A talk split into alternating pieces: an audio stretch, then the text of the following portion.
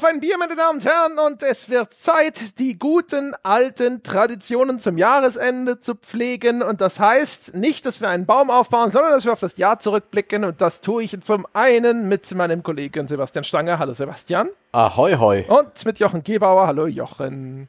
Guten Tag. Das sind wir. Wir blicken zurück auf ein ganzes Jahr, ja. Die ganzen Gut, es sind vielleicht eher elfeinhalb Monate, auf die wir zurückblicken, weil wir das natürlich wegen unseres Weihnachtsurlaubs ein bisschen vorproduzieren müssen, aber trotzdem ist ja jede Menge Holz. Ich hoffe, ihr habt euch ausreichend Proviant mitgebracht. Ja. Was machen wir dann in 20 Minuten? oh. einfach nur noch still getrunken oh. und dann diese typischen Grunzlaute. So, wir, könnten wir, wir können ja klagen und jammern. Ja, wir versuchen uns 2021 schön zu trinken. Ja, wird zwar nicht genau. klappen, wird aber bestimmt super so in zwei Stunden oder so. Wir fangen sonst mhm. einfach an mit Anekdoten aus 1921. Mmh, Erinnerst du dich an als, als Seppe noch knapp, knapp Anfang 50 war. Hey, meine goldenen Jahre. Damals habe ich noch Sport gemacht. Da war ich noch ein richtiger Feger, du. Das glaubst da du gar ich, nicht. Da hatte ich noch dieses Stück Haar, so irgendwo hinterm Ohrläppchen, da war noch was. Ich könnte dir da Fotos zeigen, ich war schon lecker damals. Ich habe letztens tatsächlich mal Fotos rausgesucht aus der, aus der Zeit meiner ersten Digitalkamera. Das war um 2001, 2002. Mein Gott, so viel Potenzial. Da war ich praktisch der Rohling eines eines ganz wunderbaren Mannes, der sich aber nie in diese Richtung entwickelt hat. Irgendwo bei dieser Multiple-Choice-Reise des Lebens wurde immer die falsche Antwort gewählt. Auf 20 DPI sehen wir alle besser aus. Wahrscheinlich ist es auch so, wenn Sebastians Eltern dann äh, Fotos von früher zeigen. Ach, guck mal hier, da war er drei und hat die Nachbarn angebrüllt, weil sie zu laut Musik gehört haben. nein, nein, nein. Vor allem die Fotos von seiner ersten Digitalkamera, als er sagt, ach, guck mal, wie hübsch er da ist. Das ist eine Apfelsine, glaube ich. nein, nein, das war schon ganz okay. Das war nicht die allererste Digitalkamera der Welt, sondern schon eine ganz gute. Ich glaube, W1 hieß das Modell und war von Sony und das war so eine Kompaktkamera, mit der hatte ich echt viel Spaß Spaß, die habe ich mal im Gewinnspiel gewonnen. Aber das ist eine andere Geschichte. Und mit drei habe ich Dinge rechtwinklig äh, angeordnet als Hobby, ja. Lass mich nicht hm. einreden, dass ich, dass ich irgendwie hm. spießig war. Hast du Galgen gebaut? Nein, nein, jetzt ist aber gut. Ich habe mir ein Bier mitgebracht. Es steht hier vor mir und es ist so ein IPA von, das heißt Chinook, wie der, äh, der Native äh, Nation Stamm. Und wie der, der, der First Nation oder? Stamm. Oder wie der, wie der Hubschrauber von irgendeiner Brauerei. Kraftbierwerkstatt, Kraftbierwerkstatt, weiß nicht, 6,2 Prozent, das ist ein IPA von irgendeiner Brewing Company und es, ich habe das Licht nicht angeschaltet bei mir. Ich kann den diese Schrift nicht lesen. Meine Augen sind inzwischen zu alt. Ja, ich müsste die Flasche so weit weghalten, ja, bis es scharf wird, dass die Text, dass der Text dann zu klein ist. Das ist auch der, der heimliche Grund, warum du dir diesen Fernseher gekauft hast. 30 Zoll, da erkennst du ja nichts mehr. So ist es. Und das trinke ich jetzt einfach. Ich trinke dieses Chinook IPA und, und, und, und blicke zurück auf das Jahr. Und dann lecken wir ein bisschen Wunden. Prost. Sehr gut. Jochen, ist es das Funkstätter? Hm, nein, ich habe jetzt ja gedacht, zum Jahresausklang, da mache ich das einfach mal, wie man hier so sagt, so locker, ja, lockerlässig südhessisch ja, und habe mir schöne Bämbel, ganz sorgfältige Bämbel, mit Kehr ist der, ganz sorgfältig gemacht, mhm. von der Kälterei Krämer aus Bärfurt hier quasi grad ums Eck bis in der Oberwald rein und da bist du schon dort, die mache gut Stöffsche und da trinke ich jetzt eine schöne Creme und blick lockerlässig südhessisch auf das Jahr 2021 zurück. Sehr schön. Besser Bubble mit dem Abel. Ich habe hier auch etwas, das thematisch passend ausgewählt wurde. Natürlich der äh, gute Nikolaus aus, äh, der Schweiz hat mir ja mir ganz viel Bier geschickt. Und jetzt habe ich mal geguckt, was passt denn hervorragend zu 2021 und dafür habe ich gefunden ein Beavertown Bloody Hell Bier. Es ist eine ein Blutorangen IPA. Das heißt also, ich vermute mal, Jawohl, es ist äh, mit Blutorange mm. gemischt. Es ist aber nicht einfach nur ein Bier, es ist ein Kreativbier mit Blutorange. Mm. Es klingt total widerlich, das bedeutet, es dürfte dir ganz gut schmecken. Es wird perfekt sein, mm. außerdem wird es mich kreativ machen. Ich, hau doch noch einen Schluck Milch oder Sahne dazu. Mal schauen, mal schauen, was der Tag noch bringt. Wobei, hast du das schon mal versucht, Müllermilch ins Bier? Nein, aber manchmal, manchmal schlagen mir die Leute solche Dinge vor und dann denke ich, irgendwann mache ich's. Und dann seht ihr, was ihr davon mhm. habt. Ja, dann ist das Geheule groß, ja, aber dann ist es zu spät. Ach, herrlich. Jetzt sitzen wir da, ne? Das Jahr ist fast verstrichen. Das ist wahr. Ja. Selten haben wir so wenig auf der Brust gehabt, ne? So, so, was raus wollte. Es kommt ja immer drauf an, in welche Richtung man, man schielt. Aber ja, ich habe auch, ich habe vor der Folge natürlich, habe ich mich hingesetzt, habe so drüber nachgedacht, so, okay, es wird ja bestimmt irgendwann die Frage kommen, was war so das Beste 2021? Und ich musste tatsächlich anfangen, unsere Podcasts durchzuscrollen, um überhaupt zu gucken, so, ich hatte ein einziges Spiel, da kommen wir noch zu, das habe ich noch gut in Erinnerung gehabt. Und ansonsten dachte ich so, ich weiß gar nicht, was habe ich denn überhaupt gespielt?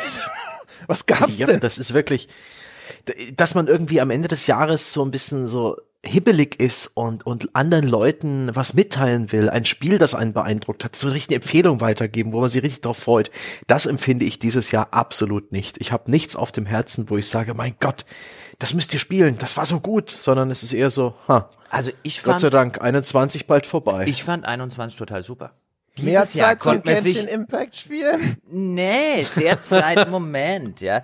Also es gab nie, ja, für einen hauptberuflichen Spielejournalisten ein besseres Jahr als 2021, weil wie wir uns die Eier schaukeln konnten. Es geht auf überhaupt keine Kuhhaut mehr. Ist ja nix erschienen. Wir mussten uns überhaupt nicht beeilen, mussten ja gar nicht sagen, oh, jetzt müssen wir zu dritt innerhalb von kurzer Zeit das total wichtige Super AAA Spiel XY durchspielen. Ist, hat's ja alles verschoben oder war mittelmäßig oder wird wahrscheinlich beides. Das heißt, wir konnten doch hier, das war doch jetzt super. Weißt du, das war doch mal ein Ja. schönes Jahr, so zum Runterkommen, zum Entspannen. Ja, man konnte auch mal sagen, so ein, machen wir mal einen Sonntagspodcast über Übergewicht oder so, passiert ja sonst nix. Ist doch gut. Ist echt krass. Wir hatten ja auch schon Jahre, wo wir sowas wie Red Dead Redemption 2 fast schon wie im Rausch durchspielten mit so einer Zielzeit wie in einer Woche wollen wir drüber reden. Es gab äh, Left 4 Dead Quatsch. Ähm, wie heißt es nochmal? Jetzt, jetzt stehe ich aber sowas von auf den Schlauch. The Last of Us Part 2, wo André und ich gleich drei Podcasts dazu gemacht haben, weil es so viel zu, so viel zu sprechen gab. Es gab sowas wie Death Stranding, was so andersartig und seltsam war, dass wir da auch zwei Podcasts dazu aufgenommen haben. Ich erinnere mich auch an diese großen Spiele, die auch wirklich Redebedarf erzeugt haben, die Fleisch hatten, ja, das Ja. Ge- Übergewicht an, an, an Gehalt, das, das wirklich Ja, ja. Podcasts und Gespräche hergab. Das hatten wir dieses Jahr nicht. Und 2021, nee, 2021 hatte Far Cry 6. Hast du vier Stunden gespielt? Hast du alles gesehen, was du wissen musst? Hast eine Viertelstunde gemacht? War fertig. Ist Wenn abgefahren. es überhaupt ist echt gespielt abgefahren. hast. Ich habe auch, glaube ich, echt, äh, so dieses Jahr habe ich so viele abgewunken auch. Also in den vorigen Mhm. Jahren habe ich mir dann immer noch gesagt, so komm, jetzt spielst du mal. Neues Far Cry spielst du mal. Neues Call of Duty spielst du mal. Und ich habe ja letztes Jahr in der Wertschätzung mit Sebastian schon geschworen, jetzt ist gut. Jetzt ist- reicht's mir mit Call of Duty. Und dieses Jahr auch, am Anfang des Jahres habe ich noch so gedacht, na, naja, warte mal, wenn Far Cry 6 dann raus ist, dann, dann hast du ja bestimmt schon Bock, es, kommt ja nicht viel raus. Und dann kam es raus und es, es war wirklich nicht viel rausgekommen, aber ich hatte immer noch keinen Ja, und Bock. das Geile ist, die Spiele, die großen, die du geskippt hast, ja, das ist ja noch, das sind ja dann die, von denen, die die Leute, die sie nicht geskippt haben, sagen, das waren die, die hättest echt skippen können.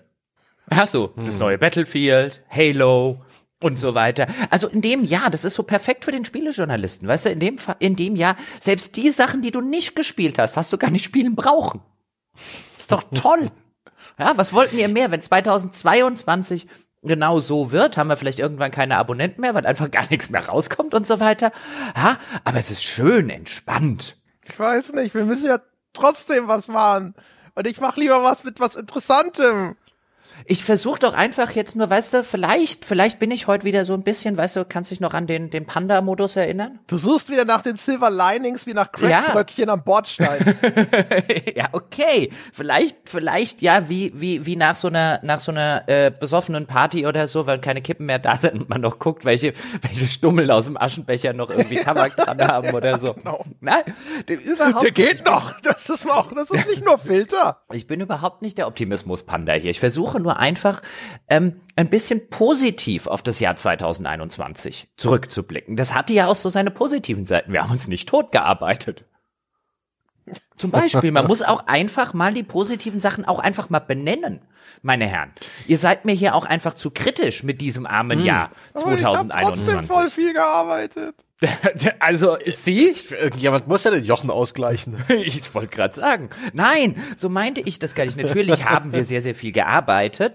Ähm, das müssen wir übrigens, wenn wir diesen Jahresrückblicks-Podcast machen, müssen wir das übrigens irgendwie dazu sagen. Nicht, dass die Leute denken, wir haben uns nur die Eier gekrault oder so. Also wir haben ganz viel natürlich gearbeitet, müssen wir dazu sagen. Aber es war doch einfach so, wir hatten nicht viel Stress, wir mussten nix ganz viel am Stück spielen. Das war doch einfach, es war doch echt ein Weißt du, das kann man doch auch mal relativieren dieses Jahr. Er hat aber trotzdem ganz viel Stress. Aber, aber, aber womit?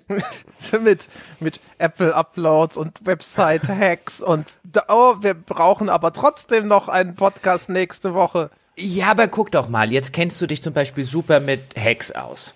Und viel besser mit Ne- Apple-Uploads, als du das vorher gemacht hast. Du musst auch da einfach mal die positiven Aspekte sehen. Du bist jetzt, du hast dich weitergebildet auch Stimmt, dieses das war Jahr. eher so ein Fortbildungsjahr. Stimmt. Ja, Ja. ja. Und niemand hat dich gezwungen, Dark Souls durchzuspielen mit dem Dom zusammen. Du hast es halt freiwillig gemacht und dafür hatte dieses Jahr auch die Zeit Das gegeben. war noch ne? mit Das der, eins der besten Spiele, die ich dieses Jahr gespielt habe. Es ne? qualifiziert Ist doch sich toll. ja leider nicht. Aber ansonsten, Natürlich qualifiziert sich, das ist das beste Spiel, das du dieses Jahr gespielt hast. Zusammen und das mit Jahr Mass ist auch Effect 2, bereitwillig, oder? Ja.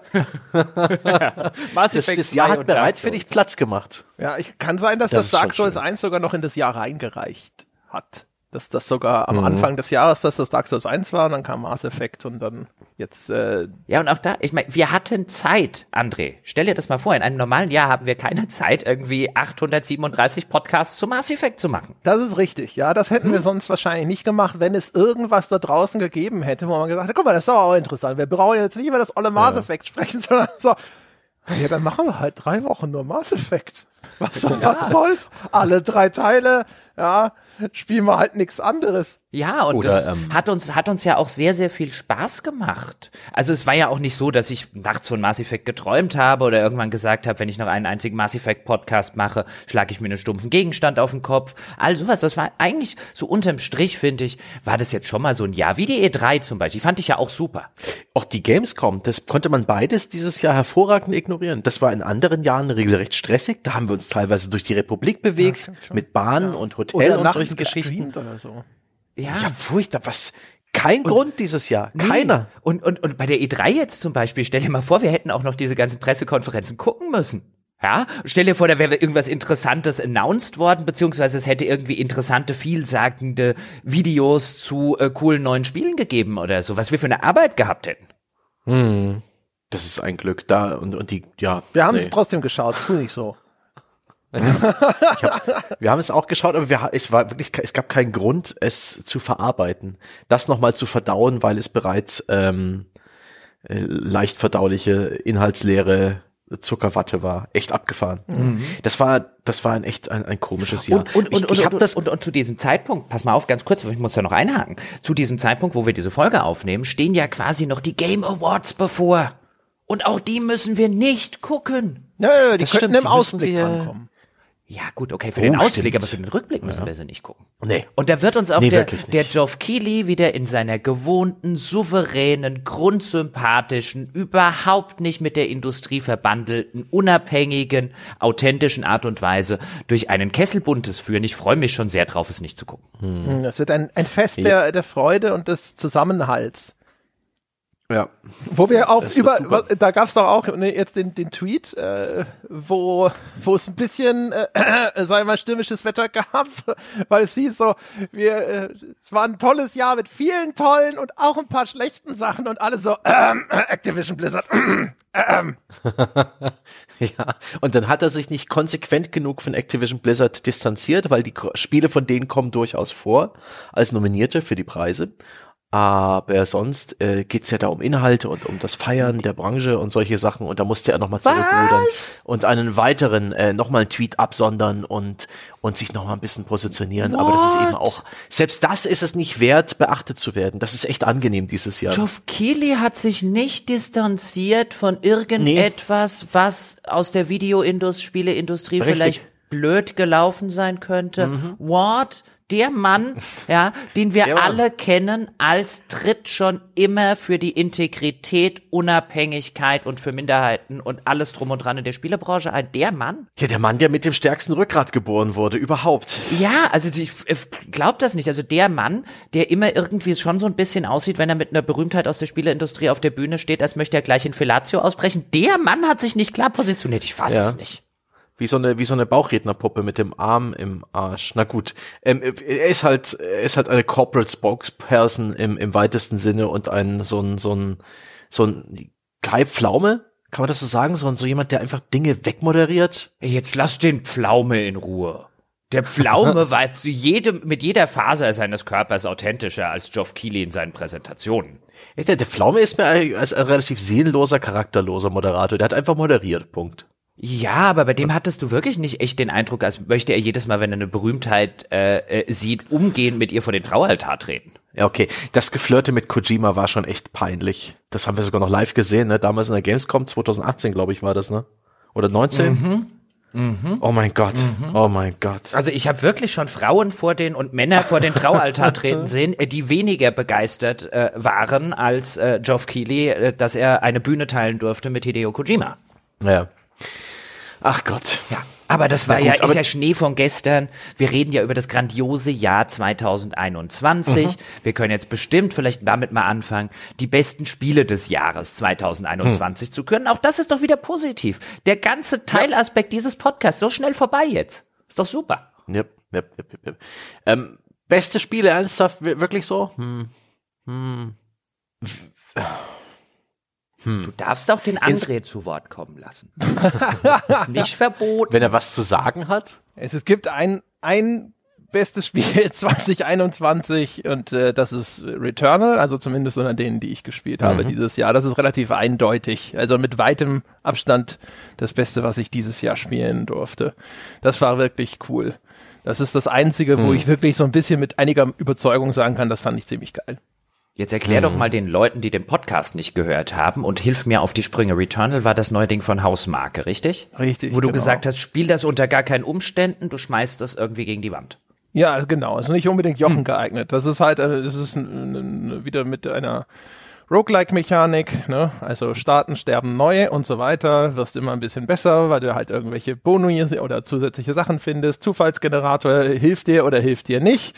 Und es hat halt einfach eine fantastische Steuerung. Das war halt wieder so ein Ding, wo du da sitzt und die ganzen Controls, nachdem man erstmal sich eingewöhnt hat, das fühlt sich an, das ist tight, das ist cool, das ist präzise. Das hat halt einfach richtig viel Spaß gemacht. Es hatte auch ein paar blöde Aspekte. Es war halt, das hatte, gerade am Anfang hatte das so eine fiese Schwierigkeitsgrad-Progression. Das war teilweise ziemlich hart. Über den Hügel musste man erstmal rüber. Das Design war dann jetzt nicht auf die gesamte Länge so geil, aber es war insgesamt schon ziemlich cool. Die Story war ein bisschen weird und ich fand die Auflösung ziemlich unbefriedigend. Aber insgesamt, insgesamt, das war schon echt ein cooles Ding. Das habe ich sehr gern gespielt. Ist das, ist das so ein Fall, wo du, wo man sagen könnte, das ist der Einäugige, ist es, oder ketzerisch gefragt, ist der Einäugige unter den Blinden oder hätte das in anderen Jahren auch einen Shot gehabt, zum Game of the Year, André Peschke nominiert zu werden?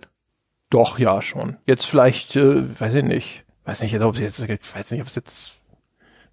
Aber doch, doch, ja, doch, eigentlich schon. Ja, doch, das ist schon ein, ein äh, Titel, der, der ziemlich weit oben normalerweise auch in, in guten Jahren bei mir dabei wäre, auf jeden Fall. Hm, da hat jemand sein Spiel gefunden. Bei mir ist es auch eher so einäugige unter den blinden Erlebnisse. Forza Horizon 5 ist dann doch eins der besten Spiele, die ich dieses Jahr gespielt habe, obwohl es sich anfühlt wie sein Vorgänger. Und obwohl ich zu dem Spiel gar nicht so viel zu sagen hatte, ursprünglich, weil ich halt schon eine Wertschätzung gemacht hatte zu Forza Horizon 4 und die Kritikpunkte und die die äh, die positiven Aspekte des Spiels haben sich nicht groß verändert. Ähm, ich habe dann Gott sei Dank einen Simracer gefunden, der mir half, das Spiel noch ein bisschen aus seiner Perspektive zu betrachten für den Podcast. Und ähm, ich hätte nicht gedacht, dass ich da so drauf zurückblicke, aber es ist das eins der Spiele, mit denen ich am meisten Spaß hatte. Ich zock gerade noch das neue Halo und das ist auch ein Einäugige. Das macht nichts Besonderes. Das ist eher so, ach ja, ist ganz okay, ein guter Shooter. Es ist in keinster Form ein ein so ein AAA-Phänomen, wie es vielleicht damals Red Dead Redemption 2 war, aber es ist unterhält mich. Das könnte auch tatsächlich zu den besten Spielen des Jahres zählen, einfach weil es eine gute griffige Steuerung hat und einen schönen Kern Gameplay-Loop. Hätte ich nicht gedacht, dass mir das mal positiv auffällt. Ansonsten, Inscription hat mich wirklich gefresselt.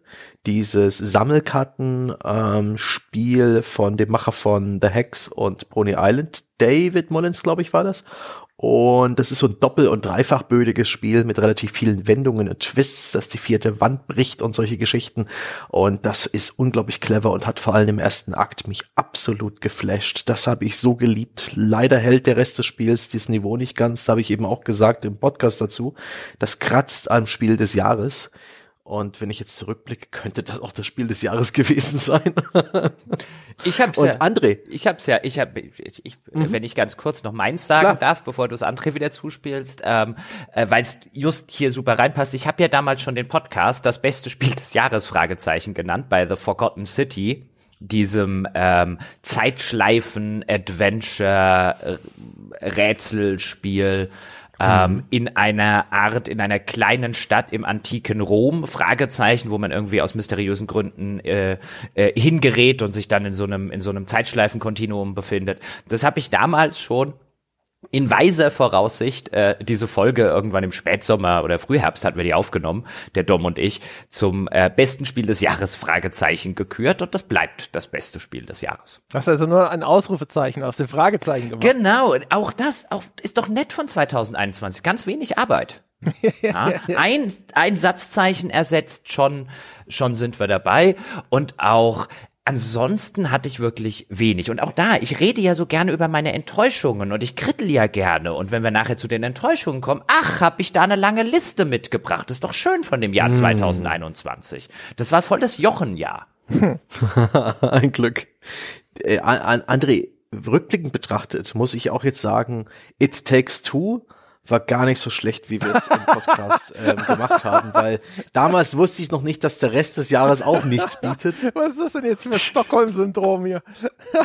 ja, ist es echt schon, ist es praktisch der, der, der, das Auge, das keine weiteren Reize mehr bekommt. Der erfindet einfach Dinge. ja. Ah, ja.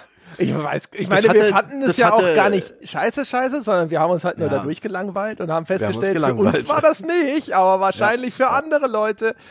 Keine Ahnung. Ich habe vorhin mal auf Metacritic geschaut und habe dort auch festgestellt, das erste, das am höchsten bewertete Metacritic-Spiel, das originär aus diesem Jahr stammt, ist tatsächlich Forza. Und davor ist dann mhm. noch sowas wie eine, hier diese Re-Release von Disco Elysium und sowas. Ja, ne, also sowas. Und, wenn ein Jahr, ein Jahr quasi dann auch schon von einem, einem Forza gewonnen wird, nix ja. gegen Forza, aber das lässt halt auch schon nee. tief blicken. Das ist das große Schulterzucken der Branche. Den, denen ist auch dieses Jahr nichts eingefallen. In anderen haben halt Jahren alles verschoben. Ja, also, das stimmt. Also, das, äh, die haben alles verschoben. Das dürfte halt alles, was für, also alles, was für dieses Jahr angekündigt war, wurde ja auf 2022 verschoben, also was die ja. größeren Sachen angegangen ist. Insofern ähm, ist denen schon was eingefallen, nämlich let's not release it this year. Aber es gab dieses Jahr keinen großen Hype, keinen Spieletrend, keinen spektakulären äh, so eine Bruchlandung, wo jemand ein ganz neues Spielprinzip hatte oder irgendwie so, uh, wir versuchen es jetzt mal so und sie fliegen damit auf die Fresse, dass man wenigstens noch sagen kann, schaut mal, wir lachen Spielehersteller XY aus. Ich meine, es gab auch dieses Jahr Flops und peinliche äh, und auch eher tragische Ereignisse, aber es war, es war wirklich so ein, huh, nee, es ist, wie auf eine Behörde gehen und das Wartezimmer ist leer. Das kommt einem doch irgendwie, das kommt einem doch spanisch vor. Das passt halt mit dem, mit dem Forza, weißt du? Der, derjenige, ja. der keine wirklich einschneidenden Fehler gemacht hat, der gewinnt. Ja. Dass, dass das Sequel mal ganz oben stehen würde, dass das wirklich das, das halbarschige Sequel, ja, das, also wir machen, wir geben uns mal keine besondere Mühe, wir machen das wie letztes Jahr bloß anders und zack, oh, gewonnen. Ja, das ist halt wie dieser, dieser Oscar-Jahrgang, in dem dann sowas wie Shakespeare in Love gewinnt. Oh ja, oh, guter Vergleich auch, guter Vergleich. Aber war das nicht das, wo er gegen Truman Show gewonnen hat und alle haben gekotzt? Ja, aber auch Truman, wenn Truman Show gewinnt, weißt du halt auch, was es für ein Jahrgang ist, finde ich. Also das war ja, halt Scheiß, damals Truman schon Show ist kein Oscar wert. origineller als Shakespeare in Love. Äh, da will ich gar nichts dagegen sagen, aber wie gesagt, in einem Jahr, wo Truman Show äh, ernsthaft als der beste Film des Jahres gilt, weißt du halt auch, was du für ein Jahr erwischt hast. Mhm. Ist halt mir nur in Erinnerung geblieben, weil eben der andere den Oscar gewonnen hat. Ähm, aber das nur, das nur so ein Beispiel. Ein bisschen dieses, äh, in so einem ähnlichen Jahr waren wir. Ähm, wobei ich immer noch sagen würde, ach, ich weiß nicht, aber ich glaube, Shakespeare in Love ist origineller als Forza. Äpfel und Birnen und so, aber ähm. Aber ansonsten, ansonsten gute oder sehr gute Spiele dieses Jahr wirklich schwierig. Ansonsten habe ich, gab natürlich noch ein paar Sachen, die mir ganz gut gefallen haben, wie zum Beispiel das Loop Hero, wo wir ja einen Sonntagspodcast wir alle drei gemacht haben. Das war ja mhm. alles äh, um Gottes Willen kein schlechtes ähm, Spiel. Äh, es gab André kann sich noch erinnern, wir haben zu dem Tell Me Why was gemacht, was ja wirklich einige mhm. Sachen hatte, die wir beide cool fanden, aber halt auch wirklich viele Sachen dabei hatten, die wir beide weniger cool fanden. Also es ist nicht so, als gab es nur Katastrophen dieses Jahr, mhm. die wir gespielt hätten. Aber so richtig herausragend. So richtige, so richtige Katastrophen gab es auch echt wenige. Also ich finde, es ist halt so, also ganz viel ist halt in diesem, ah ja, ja, also ganz okay Bereich. Ich hab, weiß ich nicht. Um, ähm, 12 Minutes, anyone? Ja, aber zu den Katastrophen kommen wir noch. Aber zu den wenigen, die ich auf der Liste habe. Gut, ähm, gut, gut. Es gibt so ein paar, ich weiß nicht, habt ihr denn welche? Ich hätte noch anzubieten, die zweite Reihe, so, die waren schon gut, aber die würde ich nicht jetzt als, wow, ey, krass, super, muss ich hier empfehlen oder sowas aufführen. Ja, das, das Loop Hero zum Beispiel. Ja, genau. Das also, würde in die zweite Reihe fallen. Also bei mir wäre das halt Metroid Dread und Kina Bridge of Spirits. Das waren beides Titel, okay. die waren halt, das waren echt gute Spiele, habe ich auch gerne gespielt. Aber es ist jetzt nichts, wo ich sagen würde, so, yeah, jetzt müssen aber mal die Medaillen ausgepackt werden. Jo, da bin ich dabei dir. Loop Hero und vielleicht auch Deathloop. Deathloop ist ein echt, der, der Shooter hat mir Spaß gemacht. Er hatte ein paar nette Ideen, aber er war in keiner Form konsequent genug. Es war letztendlich doch ein relativ gewöhnlicher Shooter von seinem Gameplay her. Plus die Struktur war ein bisschen seltsam. Und das war, das war auch okay cool, aber hm. ist das eigentlich Deathloop? Das habe ich mir aufgeschrieben als habe ich da jetzt ist das das eine Ding, wo ich was verpasst habe? Das erschien mir als das eine, das vielleicht originell sein könnte. Äh, kommt drauf an. Es, es ist halt ich glaube, du bist im Endeffekt ein bisschen enttäuscht davon, wenn du sowas wie Returnal gespielt hast, was wirklich seine ähm, Roguelite-Struktur lebt. Da ist Deathloop eigentlich bloß ein äh, so wie bei ähm, Scooby-Doo, ja. Es tut so, als wäre es ein Roguelite und da zieht ihm irgendjemand die Maske runter. Es ist ja nur ein gewöhnlicher Shooter. und seine KI ist kaputt. Die sollen sie inzwischen gefixt haben. Okay, super Metapher. 1A. Ja, du hast aber, du hast aber gar nichts verpasst. Also ich würde nach wie vor gerne mit dir einen Podcast machen und es selber nochmal von Anfang an spielen um einfach nur mit dir drüber zu, zu quatschen und das nochmal äh, en Detail sozusagen zu analysieren. Ich glaube nach wie vor, der Podcast würde sehr viel Spaß machen, aber du hast wirklich kein Spiel verpasst, was man gespielt haben hm. müsste. Also auf der Basis ähm, würde ich sagen, nein, du hast ein in vielerlei Hinsicht und in in der meisten Hinsicht ein mittelmäßig bis gewöhnliches Spiel gesehen, das ein paar coole Ideen hat, die es 0,0 vernünftig ausarbeitet. Das ist interessant äh, auf der Basis ein, was wollten die damit machen und was hätte es mal sein können, aber das ist ein Spiel, da werden in fünf Jahren, wenn die Leute sagen, Deathloop, Deathloop, was war nochmal Deathloop? Ach, stimmt, das, stimmt. das war ja dieses da von Arcane damals. Das, ja, äh, das hat nicht gerade diesen Wiedererkennungs- und das bleibt nicht im Kopf haften. Das ist du? mir auch tatsächlich fast entfallen. Es ist halt, Deathloop ist halt, würde ich jetzt sagen zu André, wenn wir so, wenn wir so hinter den Kulissen reden, Deathloop ist nur 85. ja, das ist die, die Sorte, 80. nur 85, die Sorte Spiele, die heute quasi äh, gefühlt überall nur 85 kriegen ähm, und bei denen wir beide sagen, ein ja, ist ein, hm, kann man mal spielen, ist aber nichts, was man in irgendeiner Form, ist eine klassische hm. 85 hat. Hm. Es gab ja auch durchaus Spiele, die wir alle nicht gespielt haben, die hier und da auch teilweise gefeiert wurden. Im PC-Bereich gab es mit Splitgate ein Multiplayer-Shooter, der die Portal-Portale mit drin hatte, mit all ihren Funktionen und mit äh, Lemnisgate einen Shooter, wo man mit seltsamen Zeitloops zu tun hatte, so asymmetrisch, wo man praktisch immer weitere Ebenen in denselben Zeitverlauf reinspielt, indem man weitere äh, Charaktere hinzufügt mit jedem Respawn und alle spielen nacheinander. Es gibt also durchaus Kreativität da draußen, aber beide Shooter haben mich auch null angesprochen. Das ist wirklich dieses, hey, wir machen einen Multiplayer-Shooter und tun hier was ganz Komplexes und Kompliziertes mit rein und ihr müsst umdenken und äh, in dem Moment äh, sage ich mir, was, denken? Nein. das tut mir wiederum leid, weil die haben beide einen ganz guten Leumund, aber ich habe sie halt nicht gespielt. Echt, aber ich habe auch. Ähm, das sind jetzt eigentlich ja nicht die Titel, die mir einfallen. Mit was haben wir denn dieses Jahr nicht gespielt, was irgendwie noch äh, vielleicht zumindest da draußen als interessant hochgehalten wurde. Die sind mir, die sind auf meinem Radar. Echt, sind aber wo, wo ist Und dieser Radar? Also ist das Reddit oder was ist das? ich, das ist wa- was mir, was mir, was ich bei, auf was ich bei YouTube stoße, auf was ich bei Reddit stoße, auf was ich hier und da in Foren ähm, so lese. New World hatte ich auch immer wieder auf dem Radar und ich habe fast so ein bisschen geliebäugelt nach dem Motto. Damals war Neo wie, wie, WoW. warte mal, wie sind wir jetzt von der zweiten Reihe, von der wir vielleicht noch welche hätten, äh, zu Spielen, die wir gar nicht gespielt haben? Na, weil wir Ganz organisch von, quasi. Von, ganz organisch, weil wir grad ihr von habt mich verloren. Okay. sprachen. Ja. Aber gut, dann Ja, vielleicht ist ja die zweite Reihe auch fertig oder so. Ich bin nur gerade hier noch am mehr. gucken, ob ich noch irgendwie äh, was in der zweiten Reihe äh, gefunden hätte, was zumindest noch mal einen Shoutout verdient äh, hätte an ein ordentliches Spiel in einem eher, ich sag jetzt mal so, in einem Jahrgang, der noch Potenzial nach oben hätte. Hm. Bin ja heute Optimist. und fällt dir was ein? Ha, das Sommerevent von Genshin Impact? Nein. Was? Valheim? Oh, der war, selbst selbst dein, Walheim. selbst die Stange Disses waren in anderen Jahrgängen schon besser. Es ist wirklich furchtbar. Ja. Na, Walheim, Ja, Walheim. war ganz nett, aber würde ich jetzt auch nicht auf die Liste packen. Wildermyth? Back for Blood? Stange? Hm? Oh, stimmt. Das habe ich wieder komplett vergessen. Sehr interessant. Das ist auch, das ist nicht haften Ich geblieben. habe mich auch nur dran erinnert, weil du vorhin Left 4 Dead erwähnt hast.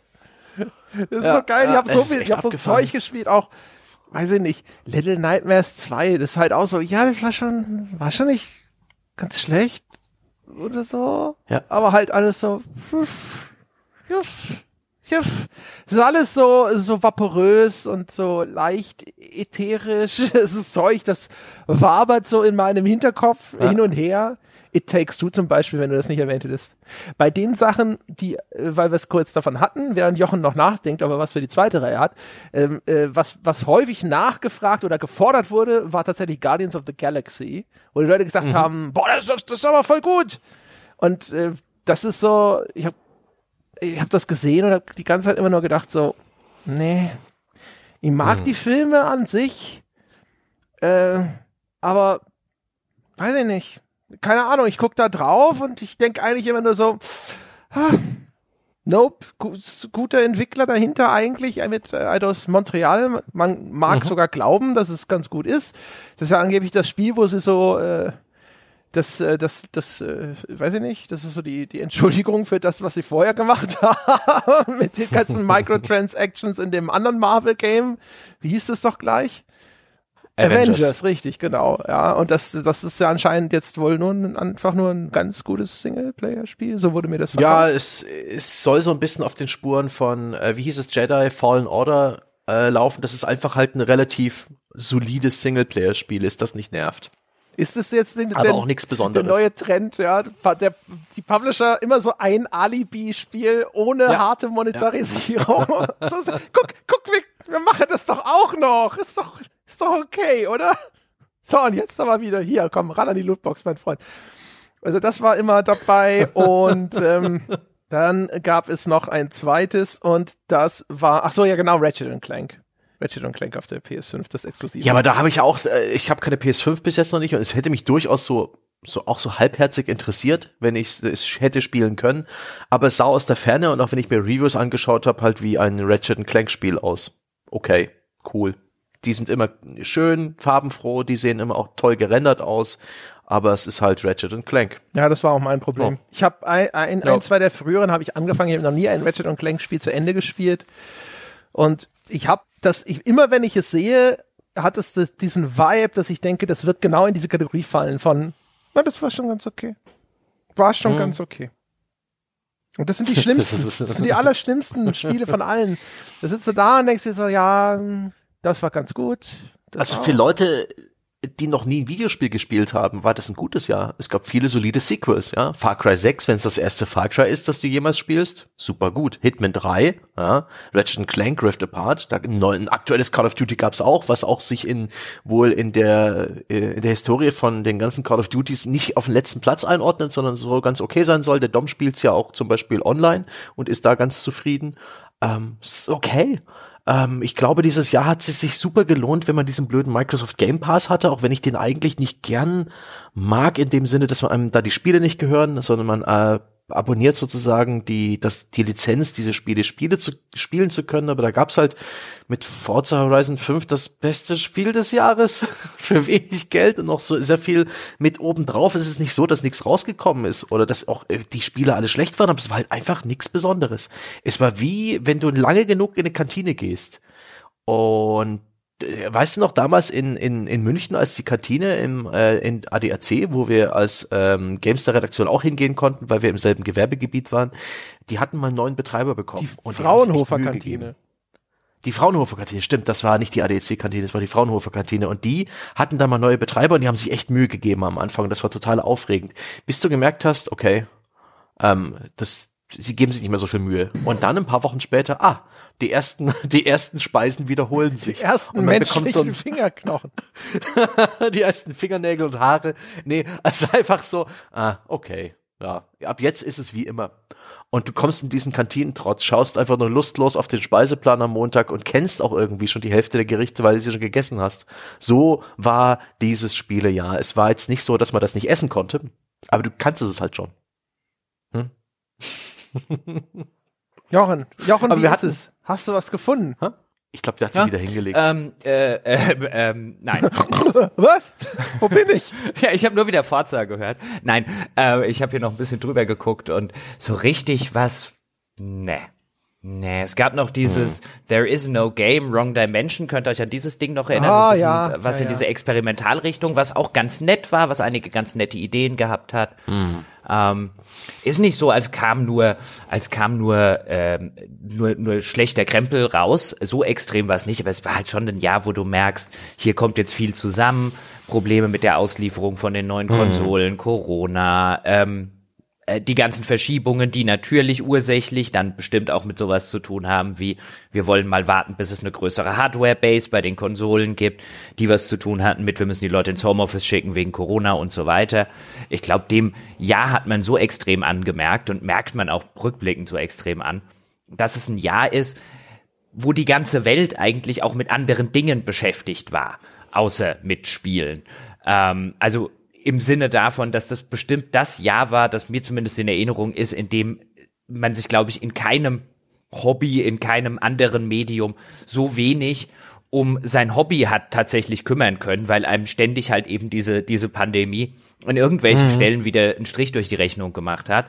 Und meine Hoffnung ist zumindest, dass 2022 einfach mehr zu spielen da sein wird, weil sie nicht nochmal den ganzen Krempel verschieben werden, weil endlich Cola auch da reinkommen muss in die ganzen Quartalszahlen und Co.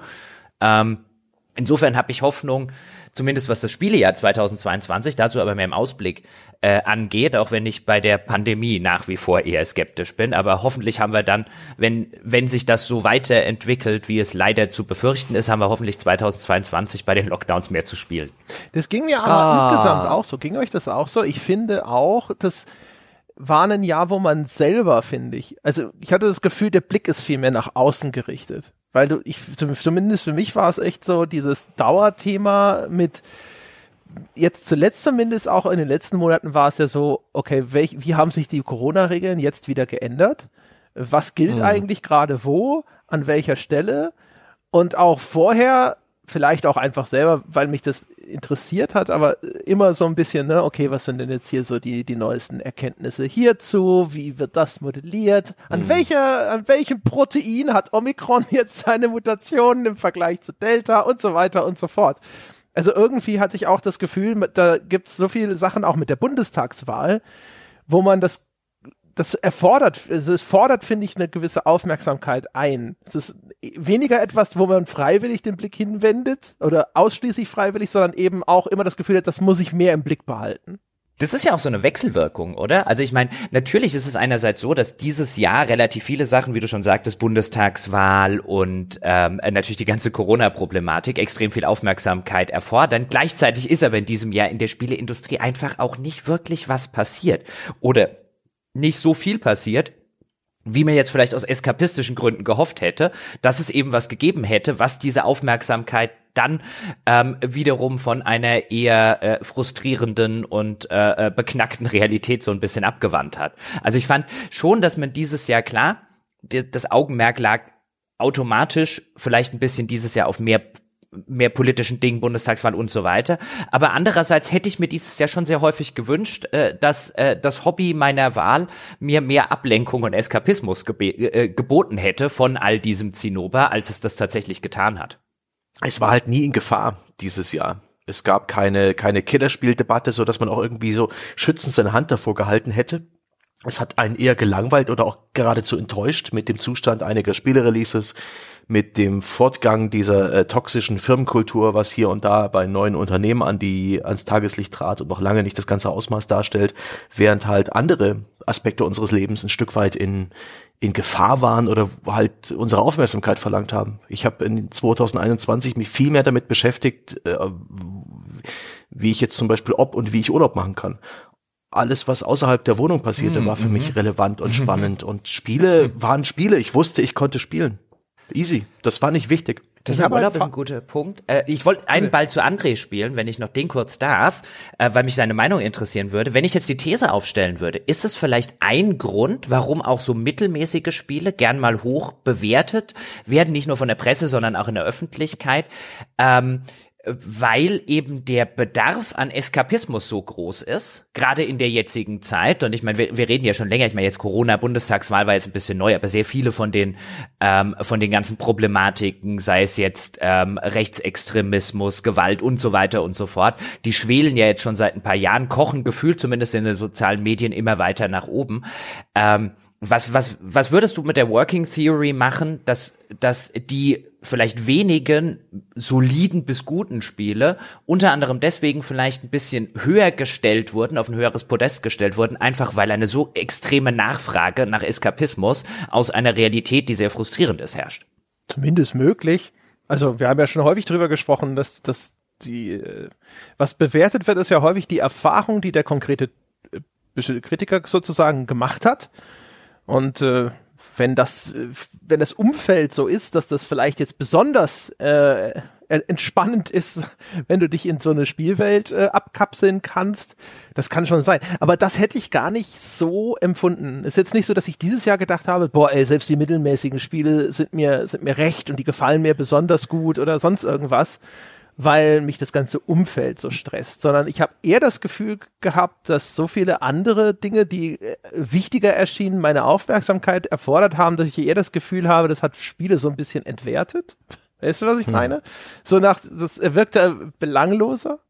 Ja. Unsere Perspektive ist vielleicht auch nicht die, die, die der Spieler da draußen so sehr für die Spiele immer noch das Hobby ist. Und das bei Walheim sehe ich definitiv den Corona-Faktor. Den Hype um das Spiel, der war ausgelöst dadurch, dass wir alle im Lockdown saßen und so ein bisschen heile Welt brauchten, so ein bisschen Naturerlebnis und ein bisschen gemeinschaftliches Basteln an einer Wikinger-Dorf-Geschichte. Das war perfekt für seine Zeit. Ja, und das, das Belanglose, was André gerade meint, ähm, ich glaube, das sieht man dieses Jahr, das würde ich auch für dieses Jahr unterschreiben. Auch insofern, dass relativ wenige Spiele dann tatsächlich konkurrieren konnten, zum, zumindest was den, die, die Belanghaftigkeit sozusagen angeht. Dieses Jahr kam halt auch relativ viel Belangloses raus. Auch die Sachen, die echt ganz solide wegproduziert mhm. waren wie ein Far Cry 6 oder so. Aber da müssen wir uns jetzt nicht lange drüber unterhalten, inwiefern das in irgendeiner Form äh, äh, auf politischer, sonst welcher Ebene in irgendeiner Form interessant ist. Das ist ein B-Movie zum selber spielen.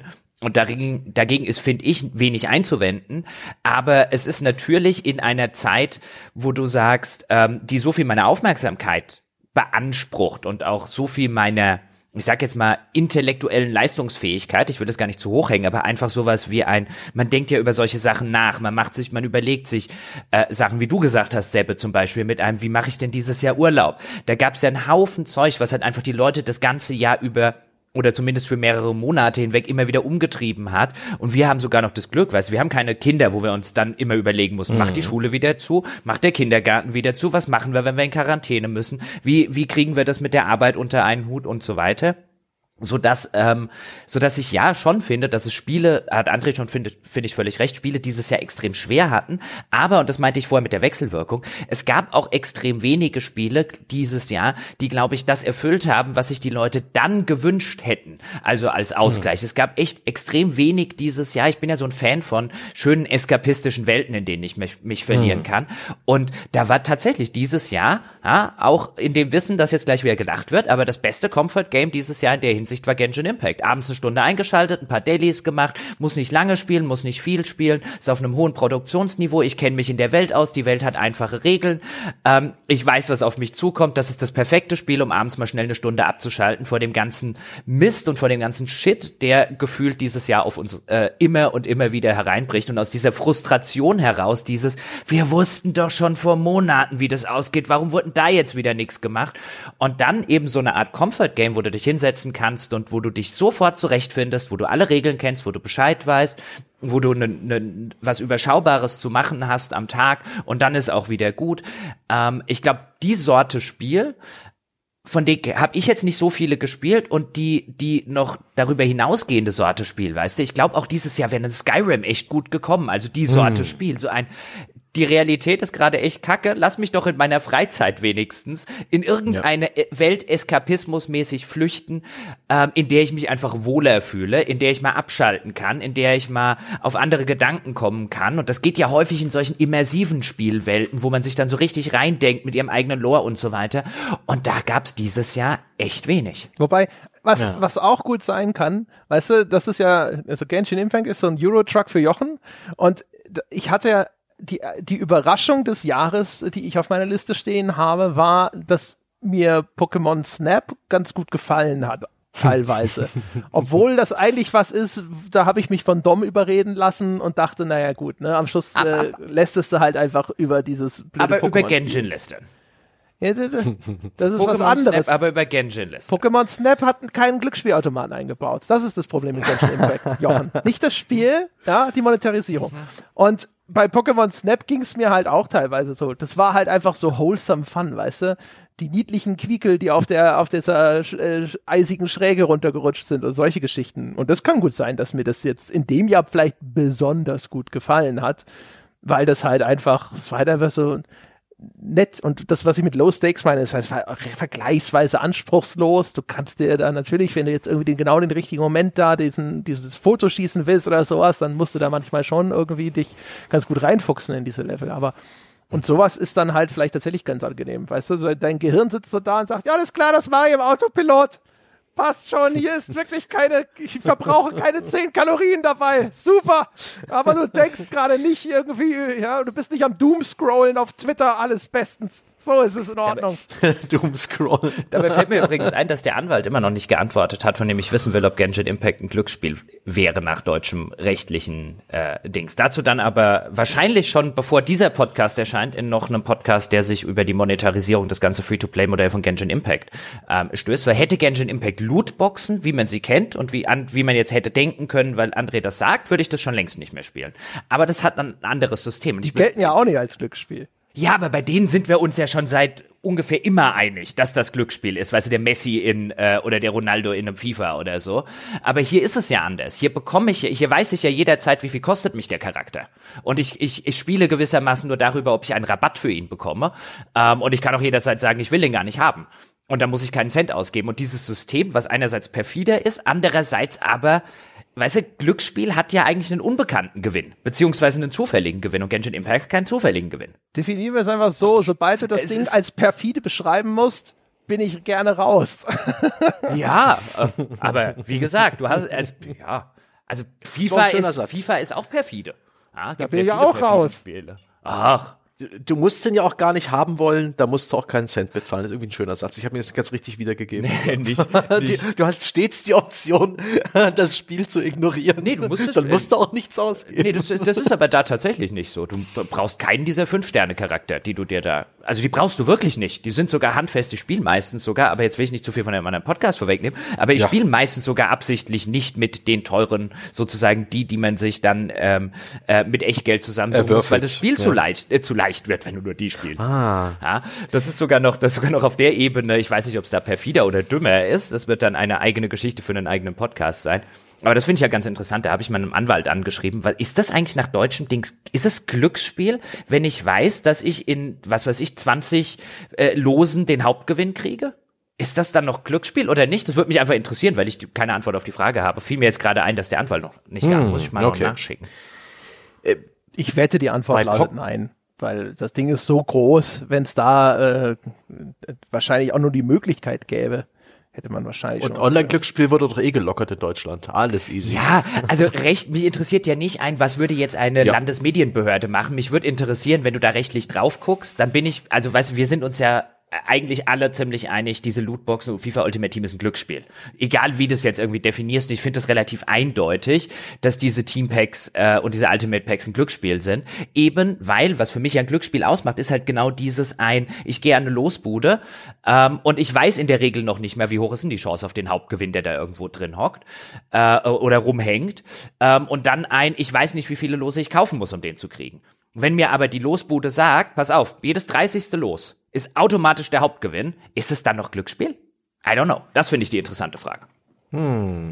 weiß es nicht. Es gibt ja auch so überall so ähnliche Funktionen teilweise. Also bei FIFA ist es doch auch so, da ist, da ist es nicht konkret die Figur, aber du kriegst halt so und so viel Rares pro Pack und lauter so. Ja, das, das, das kriegst du da ja auch noch alles. Aber es geht halt, weißt du, wenn jetzt FIFA sagen würde, ähm, in jedem hundertsten Pack ist automatisch der Messi.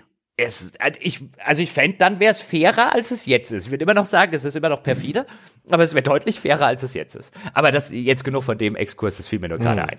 ähm, wo, wo André es vorhin hatte von Pokémon Snap, das, ähm, das Remake von Pokémon Diamant und wie hieß das andere?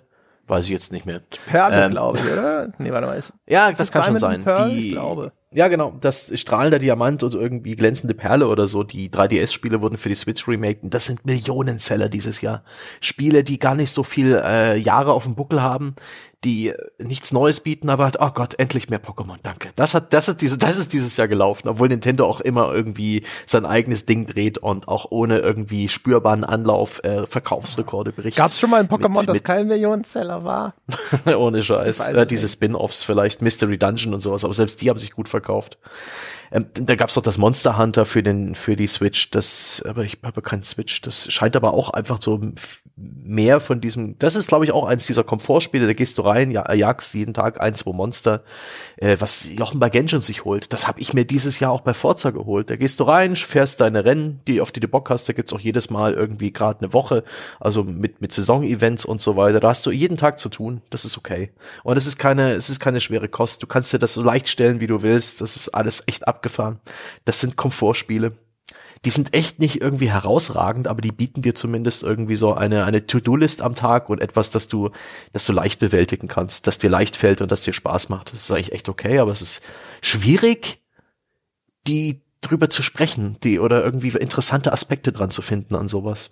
Also außer man kriegt irgendwie alle 20 Lootboxen irgendwie einen Garantiegewinn und kann einen Anwalt in die Spur schicken und fragen, ob das ähm, ein Glücksspiel ist, was ich durchaus interessant finde. Also das so ein bisschen so auseinanderzunehmen, aber das, das ist dann schon eher eine abstrakte Betrachtung.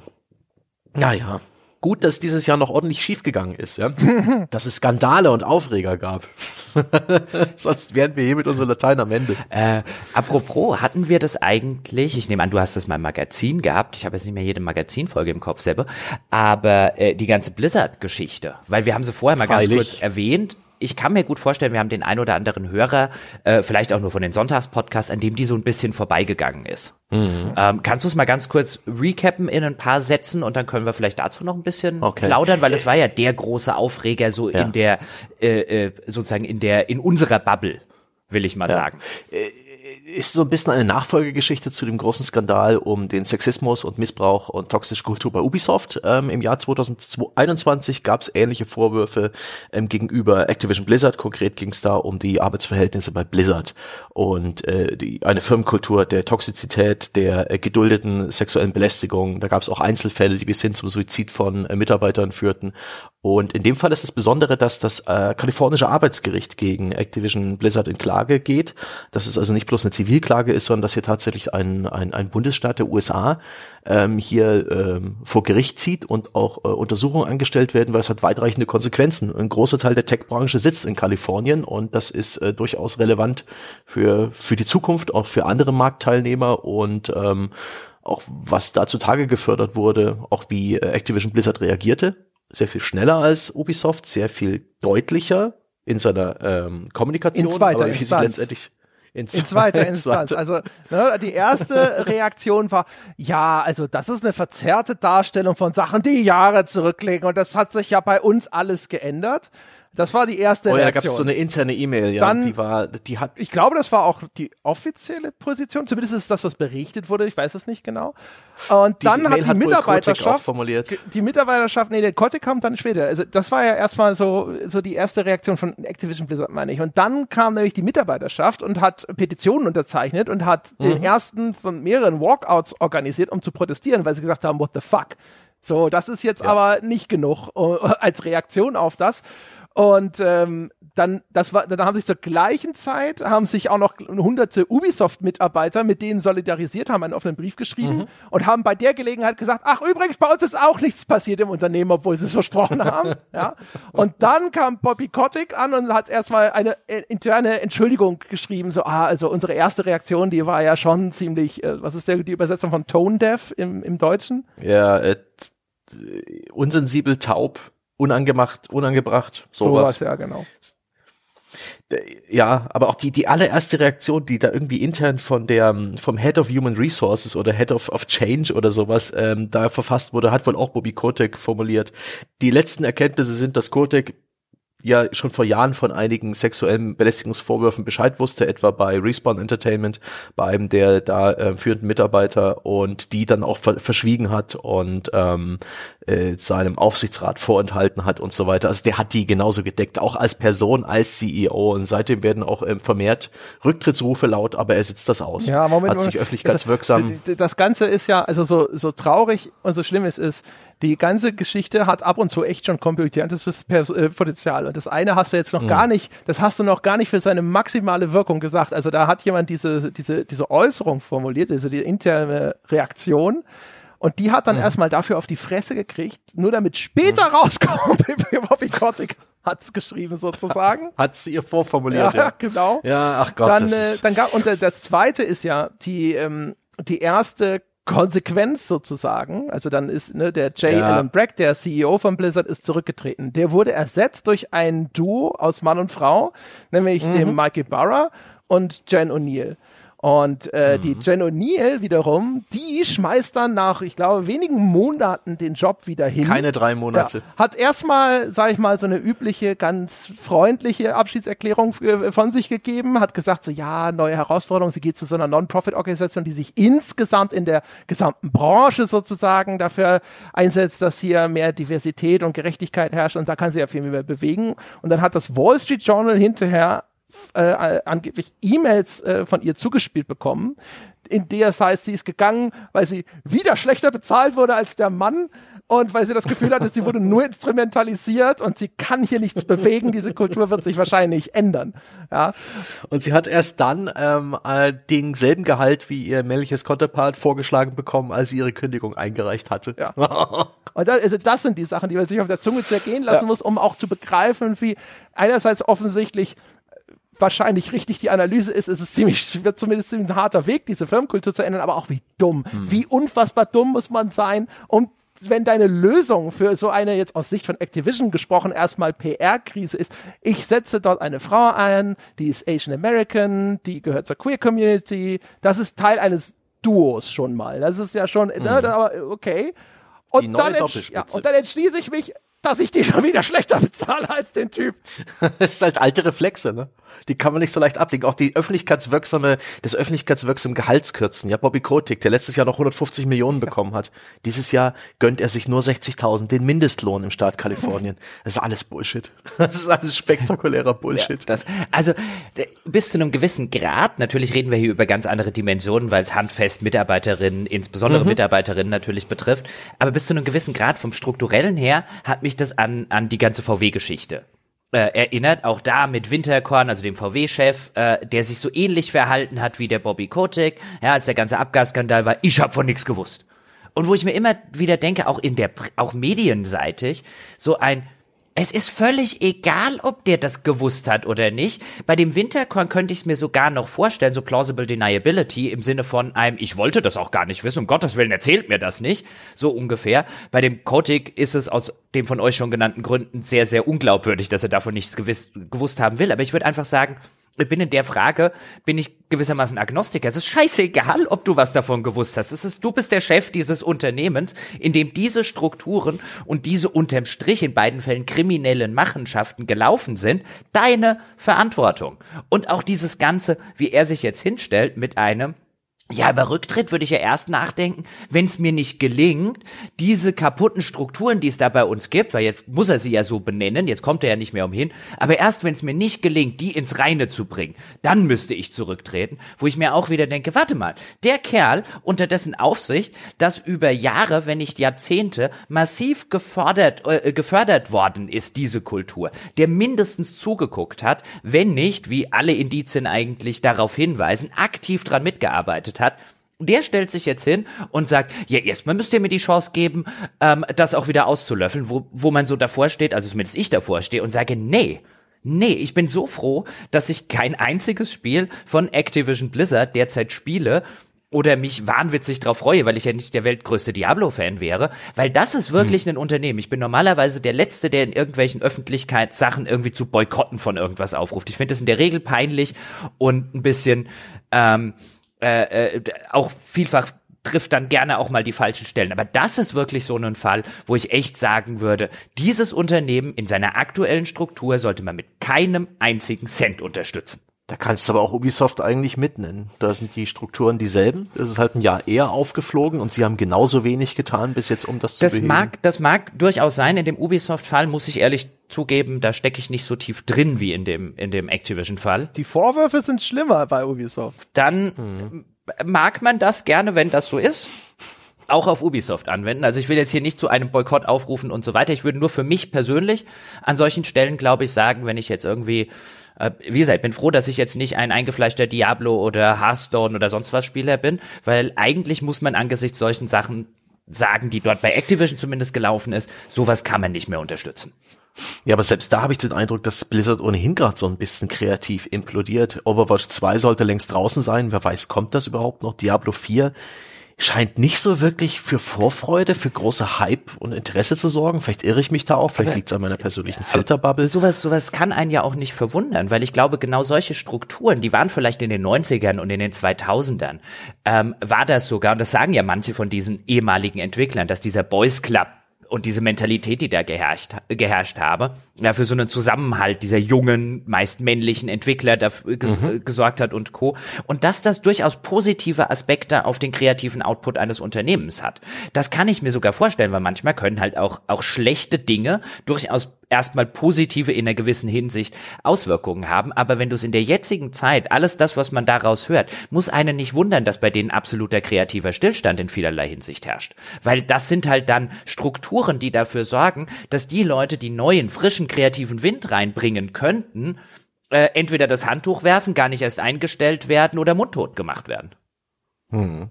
Und ja, ja, ist auch äh, bei EA beispielsweise ähm, im Battlefield-Team, die, ähm, ich glaube, 60 Prozent der Teammitglieder sind in den letzten Jahren, also seit dem Release von Battlefield 5 eingestellt worden. Also das, das Studio, was jetzt gerade Battlefield 2042 in den Startlöchern ver, ver, versenkt, ja, im Hafen noch, ähm, wie Pearl Harbor in die Luft sprengt, das ist, das ist eigentlich nicht mehr dasselbe Team, das die letzten Battlefields hergestellt hat. Und das ist echt abgefahren. Und das ist ja wie, wie sich die großen Studios so winden auch. Ja, wie André hat, glaube ich, das, das schönste Beispiel da halt gebracht mit der, mit der, mit der Jen, die, die, die der sie dann, nachdem sie sie mhm. als Co sozusagen Chefin installiert haben, ähm, und wo sie offensichtlich ja hingegangen sind, gesagt haben, wir nehmen diese Frau nicht, weil sie so qualifiziert ist, weil hätte man sie deswegen genommen, hätte man ihr natürlich genau dasselbe Geld oder gar noch mehr mhm. Geld bezahlt wie äh, dem männlichen Kollegen, der auf der exakt gleichen Position sitzt, sondern wenn die Struktur immer noch ist, wir setzen da jemanden hin, qua ihres Geschlechts und wenn die auch noch Asian American ist, ist es ja noch toller, das gefällt der Vogue Crowd mhm. da draußen ja noch irgendwie besser.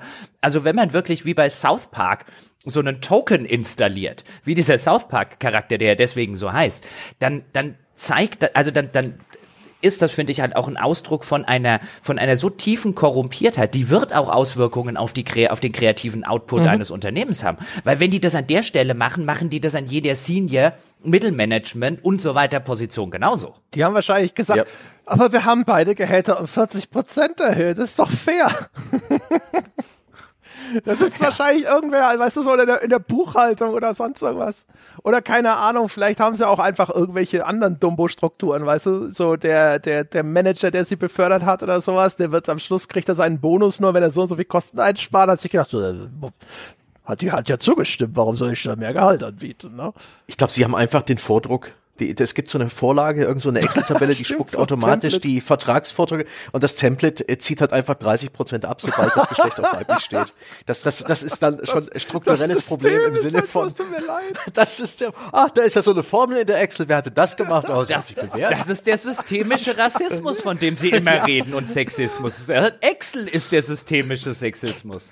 Wer weiß, oder? Ich kann mir vorstellen, dass es inzwischen derart ähm, äh, automatisiert ist, äh, die, die, das System systemische Rassismus. Das würde mich nicht wundern. das wäre das, das wäre das Beste. So hinterher so ins, weil, kennt ihr das? Also wer mal mit Excel gearbeitet hat und du erbst irgendwelche alten Excel-Sheets oder mhm. sowas und manchmal stellst du dann wirklich so fest, da ist ja noch eine Formel drin. Was macht die eigentlich?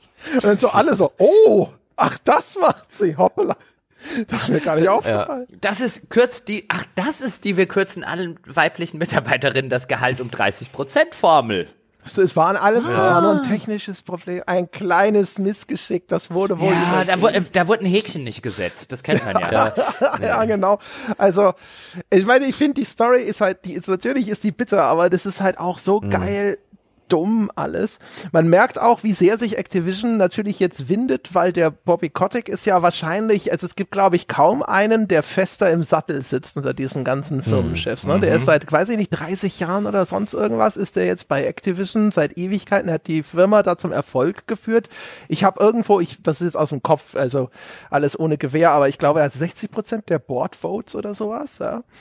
Also, also richtig absurd. Und das heißt also, das ist halt auch eine Firma, wenn die sich jetzt häuten müsste, weil es wirklich untragbar ist oder sowas, dann passiert es wahrscheinlich auch unter größten Schmerzen. Das ist ja bei Ubisoft eigentlich auch nicht anders. Yves Guillemot und Ubisoft mhm. ist ja genauso synonym eigentlich. Yep. Ist fast unvorstellbar, vielleicht sogar noch mehr bei Ubisoft, dass einer von den beiden abtritt. Und das Einzige, was, was dazu führen kann, ist selbstverständlich der Börsenkurs und sonstige finanzielle Zwänge. Ähm, und da wird man sehen, bei Activision, die Aktie ist ganz gut runter, wobei auch da wie immer darüber diskutiert wird, wie viel hat wirklich mit den äh, Problemen und dem Leid der Mitarbeiter zu tun und wie viel davon ist nur, wie sie haben Overwatch und Diablo verschoben. Ja. Sell, sell. Also man hat, man hat bei Activision und Bobby Kotick äh, nicht den Eindruck, als würden die Leute, die halt in Aufsichtsrat und Co., die Großaktionäre, als hätten die im Moment in irgendeiner Form ein Interesse daran, den Typen abzusägen. Ja, aber es haben schon, ich glaube, sechs oder acht Schatzmeister von verschiedenen Bundesstaaten der USA äh, stark formulierte äh, Briefe geschrieben, dass es doch besser wäre, wenn Kotick zurücktritt. Es gibt ja auch von also es wird nichts passieren. Diese Sachen von Microsoft und Sony und Nintendo. Ich glaube, teilweise ist das dann so ja, so peinliche Sachen ja. wie es gab eine interne ja. E-Mail, die zufällig nach draußen gekommen ist, wo sie sich dann so distanzieren. Oh, wo, wo, wo man sich besorgt zeigt, genau. ja, wo man einfach das das Nötige sagt, um etwas gesagt Please zu haben. Get your also shit einfach, together. Okay.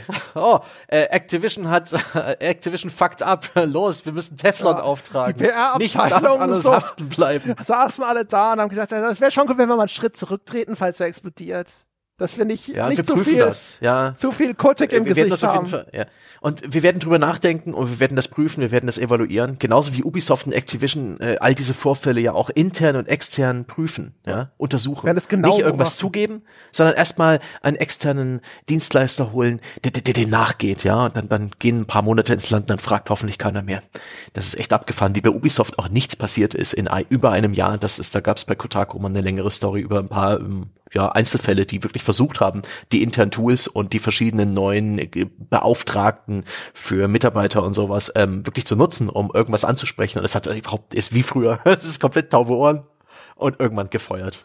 Ich meine, das ist, ist ja auch geil. Ne? Also in vielen dieser Unternehmen gab es vorher ja schon, vielleicht jetzt nicht die perfekten, aber es gab ja auch vorher schon mhm. irgendwelche Strukturen.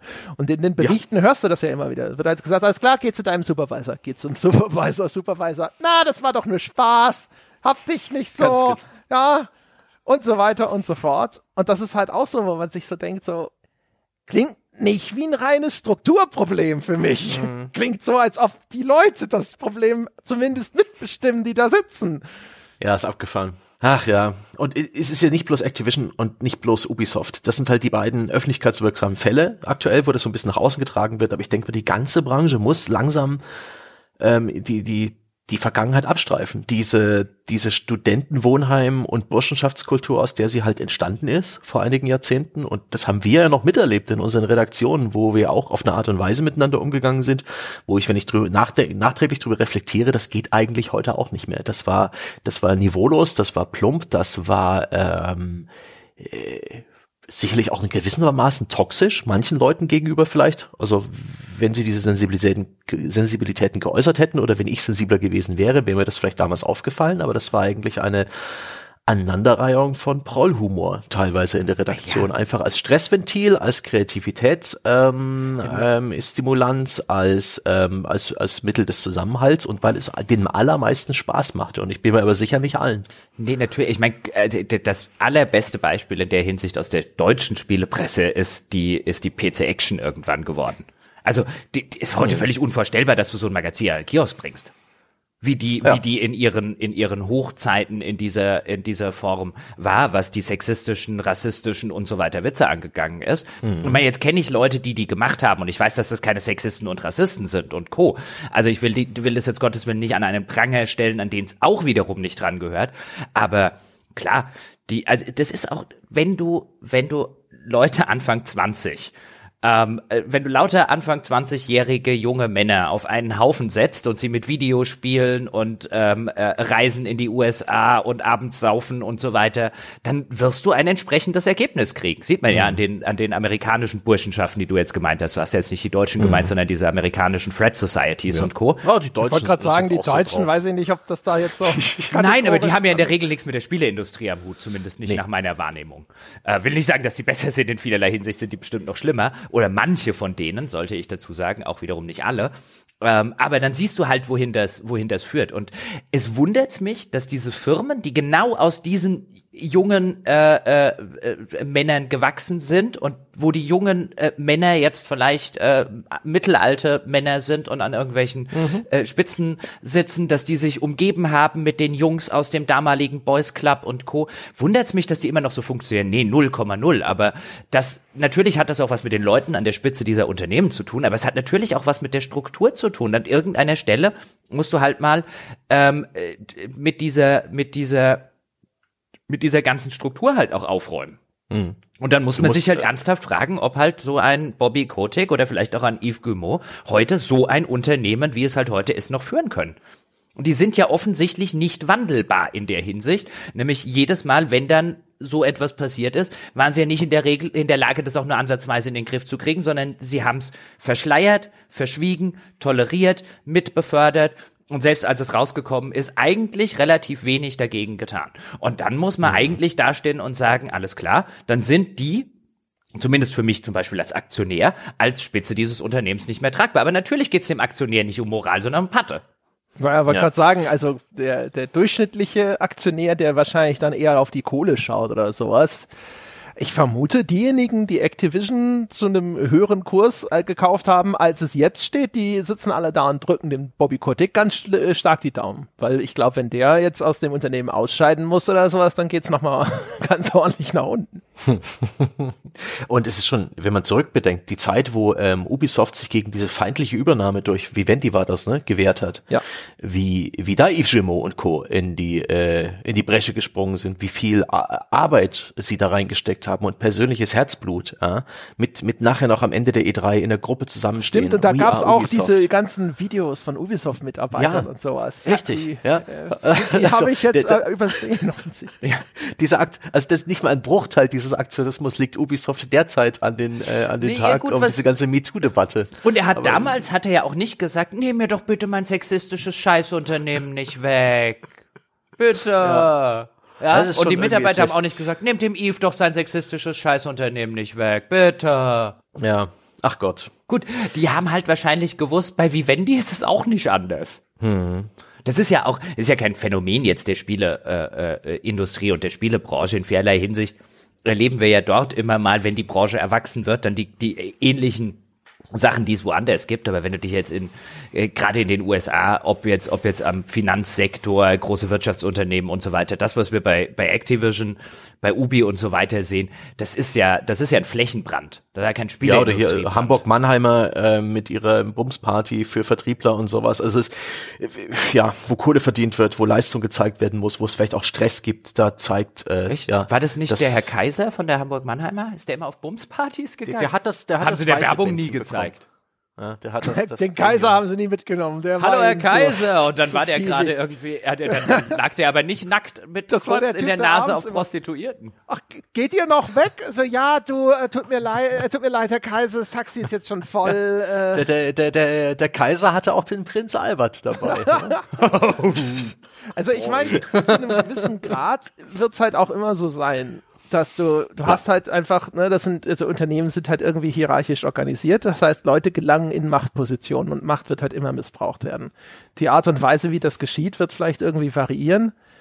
Aber man soll da, glaube ich, nicht glauben, dass das nicht in der einen oder anderen Art wahrscheinlich einfach immer passiert, sobald dort jemand, der Falsches auf Ja. den falschen Posten gelangt. Ja, aber es geht besser. Und ja, natürlich. die also, und äh, es gibt Spielebranche kann da noch ein bisschen erwachsen werden. alle, alle wahrscheinlich. Also ich, das ist sowieso eine ganz interessante Frage. Ich weiß gar nicht, ob es da zu solchen Dingen vielleicht sowas wie Forschung oder ex andere Experimente gibt. Ich kann mir vorstellen, dass halt äh, in vielen Fällen wirst du wirklich irgendwie vielleicht sogar externe Institutionen brauchen, die irgendwie völlig unabhängig und außerhalb dieses Systems agieren.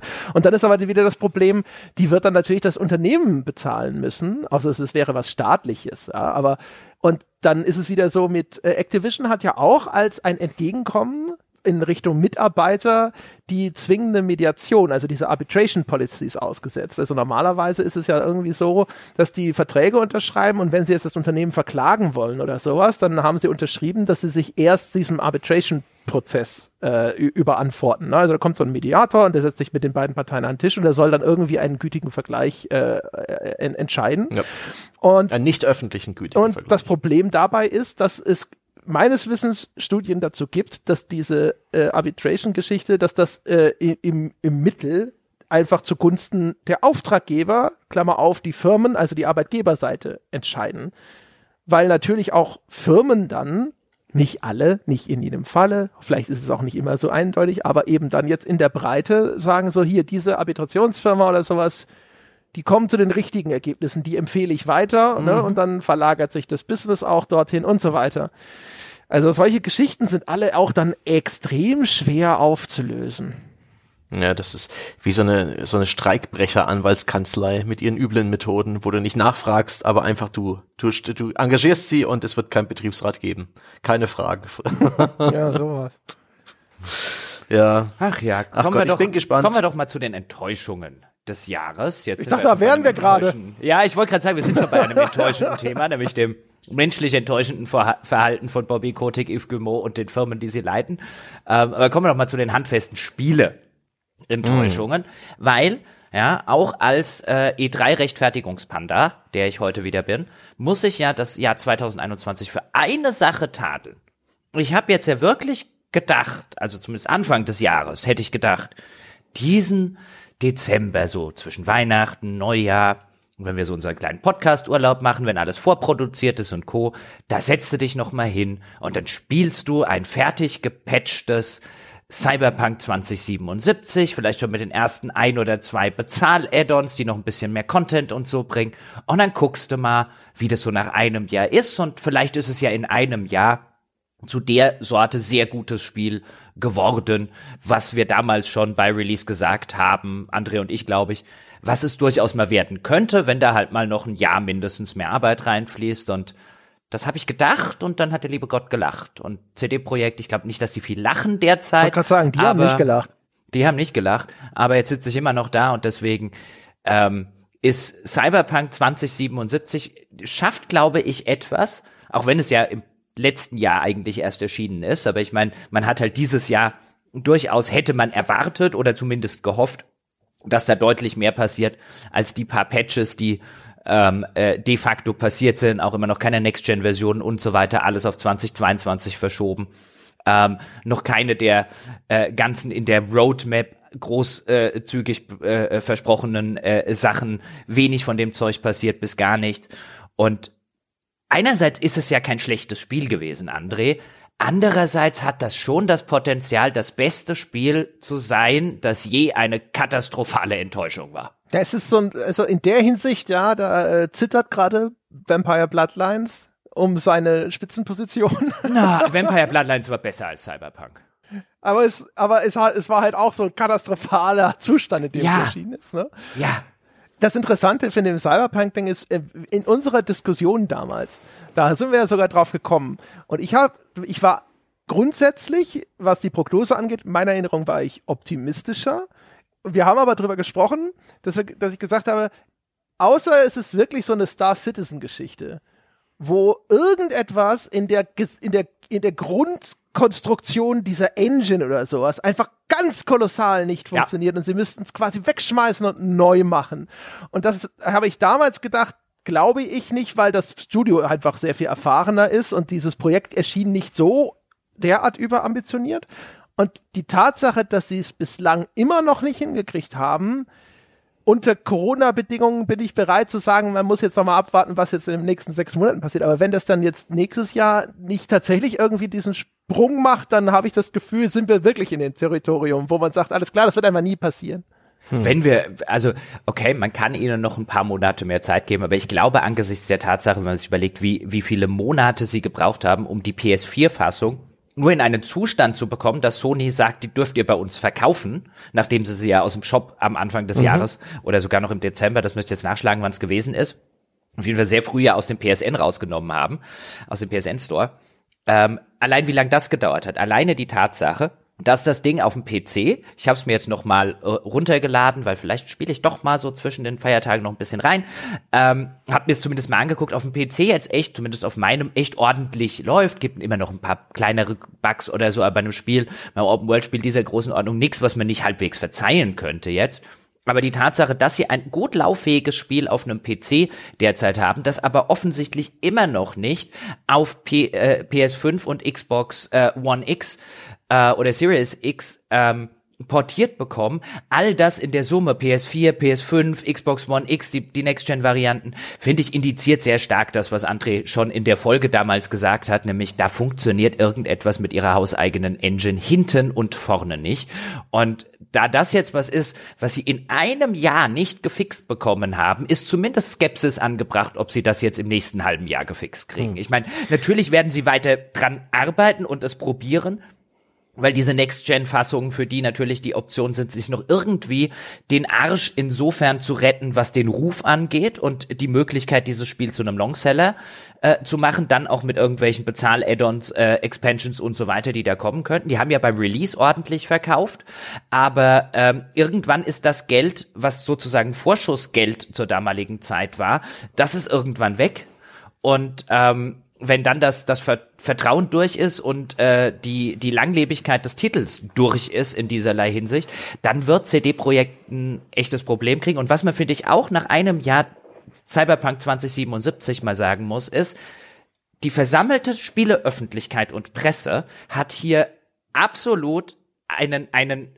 ich will nicht sagen Versagerjob in diesem Vorfeld Hype gemacht, aber ich kann, eigentlich kann ich es nicht anders sagen. Weil diese ganzen, auch diese Verkäufe zum Release für ein kaputtes Spiel teilweise, insbesondere auf Konsolen und Co., die gehen zu einem erheblichen Teil auf die Kappe dieser ganzen Schönschreiber da draußen, die nichts Besseres zu tun hatten, als das Ding den Klicks wegen zwei Jahre lang in den Himmel zu schreiben. Die sollten sich was schämen. Hm. Im Frühjahr, glaube ich, war das, hat äh, CD Projekt ja auch noch so eine Investoren Präsentation mit ganz tollen äh, Folien ähm, produziert, wo man nochmal unterstreicht, dass man diese Franchises, ja, Cyberpunk und The Witcher als Fundament der Firma ansieht und deswegen auch garantiert Cyberpunk patcht, weil da will man ja noch so viel machen. Glaubt ihr denen das noch oder ist das vielleicht auch schon? Auf wollen tun die. Ja, also das ja. glaube ich auch. Wir hatten das in der letzten, in der Folge damals ja schon diskutiert. Also die Firma lebte eigentlich oder lebt wahrscheinlich auch sicherlich zu Teilen immer noch von ihrem Ruf dermaßen, dass ich mir schon mhm. vorstellen kann, dass sie bereit sind, sehr viel zu investieren, um das irgendwie zu kitten. Und wenn das nicht passiert, dann vermute ich, dass da halt irgendwas so fundamental kaputt ist, dass mhm. es halt also ne, einfach jetzt, jetzt buchhalterisch nicht anders geht, als dass sie irgendwann sagen, scheiße, okay, cut your losses oder sowas. Ich meine, es läuft ja auf PC anscheinend, die, zumindest die existierende PS4 oder was auch immer Version das ist, die läuft ja auch auf den Next Gens. Mhm. Äh, nach wie vor ich stelle mir immer vor, dass das schon für Next Gen, die, die alten Konsolengenerationen würde ich jetzt einfach irgendwie so ein bisschen abschreiben, auch, ne, also auf dem Stand, auf den sie es jetzt halt gebracht haben, hm. dass das da nochmal irgendwie ich fantastisch wird, ist, glaube ich nicht. Inzwischen ist jetzt auch irgendwann der Punkt erreicht, wo es jetzt wirklich nicht mehr so viel bringt, sich um diese Konsolengeneration wahrscheinlich zu kümmern. Ähm, aber für Next Gen würde ich halt immer noch denken, einfach nur so von auch, wie ich das Spiel in Erinnerung habe, dass ich die ganze Zeit denke, das müsste schon gehen. Aber wie ja. gesagt, also wenn es jetzt dann demnächst dann immer noch nicht da ist, dann denke ich mir halt, okay, da ist halt irgendwas, was ich als Technikleihe ja. nicht begreife, aber wenn man drinsteckt und es erklärt bekäme, wird man sagen, ja, alles klar, kein Wunder, dass das nicht funktioniert. Bestimmt. Und was ja, glaube ich, noch ein bisschen dazu kommt, ist, ähm, dieses, ich, da, da, da sind natürlich die äußeren Einflüsse jetzt, da kann natürlich CD-Projekt nichts dafür, aber ich glaube schon, dass es denen helfen würde und enorm geholfen hätten, wenn die gute Current-Gen-Fassungen, insbesondere auf der PS4 hätten, weil es ist ja nicht so, als könnte sich jeder eine PS5 kaufen, der eine möchte. Im Gegenteil.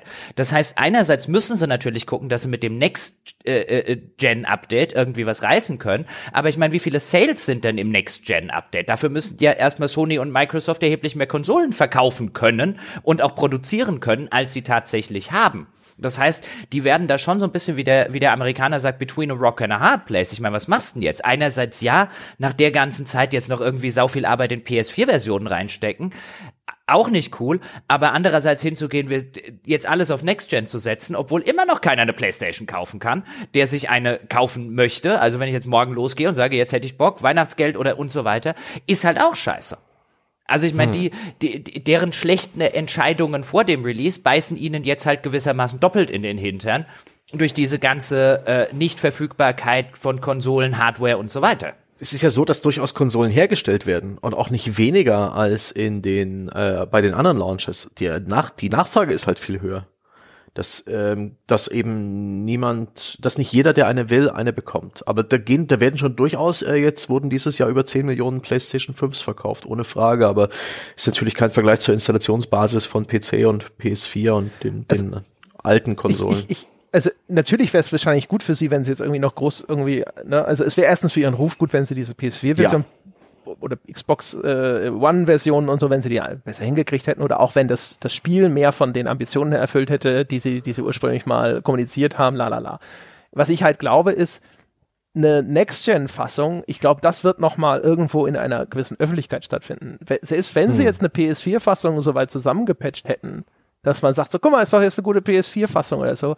Ich glaube, das kriegt keine Sau mehr mit. Ich glaube, da ist seit, mhm. und ohne dass da nochmal irgend so ein Zündfunke im Sinne von Aufmerksamkeit äh, durchs Netz läuft, glaube ich, ist die Leute, die sagen, ja, okay, ich spiele es trotzdem, haben es schon und alle anderen haben das schon abgeschrieben und schauen auf was ganz anderes. Mhm. Und das ist ja ohnehin so krass, wie wir uns letztes Jahr ähm, äh, amüsiert haben über den katastrophalen Zustand des Spiels zu Release. Hätten wir nicht gedacht, dass das ähm, direkt im Jahr darauf gleich zwei Spiele erneut tun. So sich dermaßen roh und unfertig in den Handel stürzen, ins, ins Schwert stürzen. Ist es so und schlimm, zwar, ja? Also die, ähm, die GTA Trilogy, Definitive Edition, definitiv. Ähm, aber auch der Battlefield 2042 Launch war technisch schon echt, echt hart. Also das war, pff, das, also ich habe, ich habe echte Betas von Shootern. Nicht das, was heutzutage als Beta rausgestellt wird, als Werbemaßnahme, sondern auch schon echte Shooter-Betas gesehen, die deutlich runder und fertiger wirkten als das, was Battlefield 2042 zum Launch geboten hat. Da herrschte eigentlich auf jedem Server, wenn man äh, da keine Abbrüche hatte, pures Chaos. Du fällst durch die Map, irgendwo klettert ein Hovercraft eine, eine, eine Wand empor, weil das halt geht. Irgendwo schießen Leute auf einen Gegner, der unsterblich ist. Es ist, es war pures Chaos. Ich finde es so geil, abgefahren. weil, weißt du, erinnerst du dich noch, wir haben, als es losging in 2020, 2020, weiß ich nicht, wahrscheinlich im April, Mai oder so, da hatten wir mal Entwickler gefragt, so wie ist es denn hier, Corona und so, ist es schlimm? Und, und das war damals noch so, nee, kein Problem, wir haben eh schon so eine super Infrastruktur, um remote zu arbeiten, das hält uns nicht auf. Und wenn man sieht, wie das jetzt 21, wie das ja. durchgeschlagen hat, in, jetzt in allem, ist der Effekt da. Überall. Ja, ja? Entwicklung, überall. Produktion, sonst irgendwas. Was nicht verschoben wird, äh, hast, hast, du das Gefühl, schleppt sich angeschossen über die Ziellinie und bricht sofort mhm. in den Armen des Trainers zusammen. Also, das ist echt krass. Wirklich abgefahren. Also dieses Jahr haben wir es wirklich gespürt. Ich habe das Gefühl, äh, in 2020 gab es noch genügend Schwung aus den äh, aus der Normalproduktionszeit der äh, Jahre davor, dass man noch so ein bisschen Drehmoment mitnehmen konnte und wirklich solide Spiele äh, in den Handel bringen. Und jetzt war wirklich jetzt äh, hat es einfach nicht mehr gereicht da wurden ja auch, wie man jetzt gelesen hat, ähm, zu Halo Infinite wurde das Spiel seit 2019 gehörig entkernt und auf ein Drittel zurechtgestutzt von der Spielweltgröße, was ich dem Spiel aktuell, spiele ja gerade, ich bin noch bloß nicht so weit drin, was man dem auch durchaus anmerkt. Ähm, die Ambitionen werden halt gestrichen oder die Spiele gleich verschoben und wer weiß, gibt's die noch mehr Verschiebungen. Aktuell wirkt der Februar, darüber werden wir im Ausblick reden, ja auch noch wie ein richtig Hammer-Release-Monat. Mal gucken, ob das auch wirklich so wird. Ich bin sehr gespannt und ähm, ja, die die, die große Schnauze, was hier Corona und, und äh, Remote Working angeht. Und da ist das Videospiel doch bestens aufgestellt. Das ist jetzt auch kassiert, finde ich. Stimmt nicht.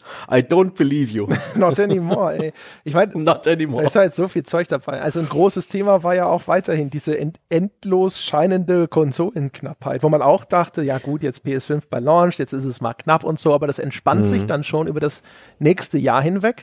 Und das ist wirklich konstant die ganze Zeit so bleibt, dass die Leute hier irgendwelche Twitter oder sonst was Feeds hier oder Gameswirtschaft oder sonst was abonniert mhm. halten, um loszustürzen und zu versuchen, noch eine PS5 zu ergattern, hätte ich echt nicht gedacht. Das ist, das ist wirklich komplett das, das Jahr, die so bleibt einfach. Ich auch nicht. Und das finde ich absolut krass. Und ein Stück weit hat es ja auch ein bisschen mit dem Grafikkartenmangel zu tun. Also das verstärkt sich gegenseitig. Du hast ähm, wenig Konsolen, aber auch noch viel größere Probleme, einen neuen PC zu bauen, wenn du richtig guten Grafikkarte, mit der du auch 4K-Grafik haben kannst. Also ist eine Konsole für dich noch attraktiver, weil die Grafikkarten gerade in, in Vielfaches ihrer ähm, UVPs teuer sind. Und das ist krass. Das finde ich fast noch schlimmer als bei den Konsolen. Die Konsolen haben einen Mindestverkaufspreis, der auch hier und da eingehalten wird. Die Händler versuchen es jetzt natürlich mit Bundles, die im höchsten Maße ungünstig für den Kunden sind, wo wirklich Schrottspiele dazugelegt werden, sowas wie Worms, und es wird dann halt mit 50 oder 60 Euro aufs Bundle draufgeschlagen, obwohl es eigentlich das, die Disk nicht wert ist, auf die es drauf gedruckt ist. Sorry in Richtung Team 17, ich übertreibe, aber ich will bloß ein krasses Bild zeichnen. Also da, da, da versucht auch der Händler ein bisschen was von diesem, von dieser Nachfrage abzugrasen, aber Sony und Microsoft haben halt Preise festgelegt für ihre Konsolen und diese Preise zahlt der Kunde am Ende.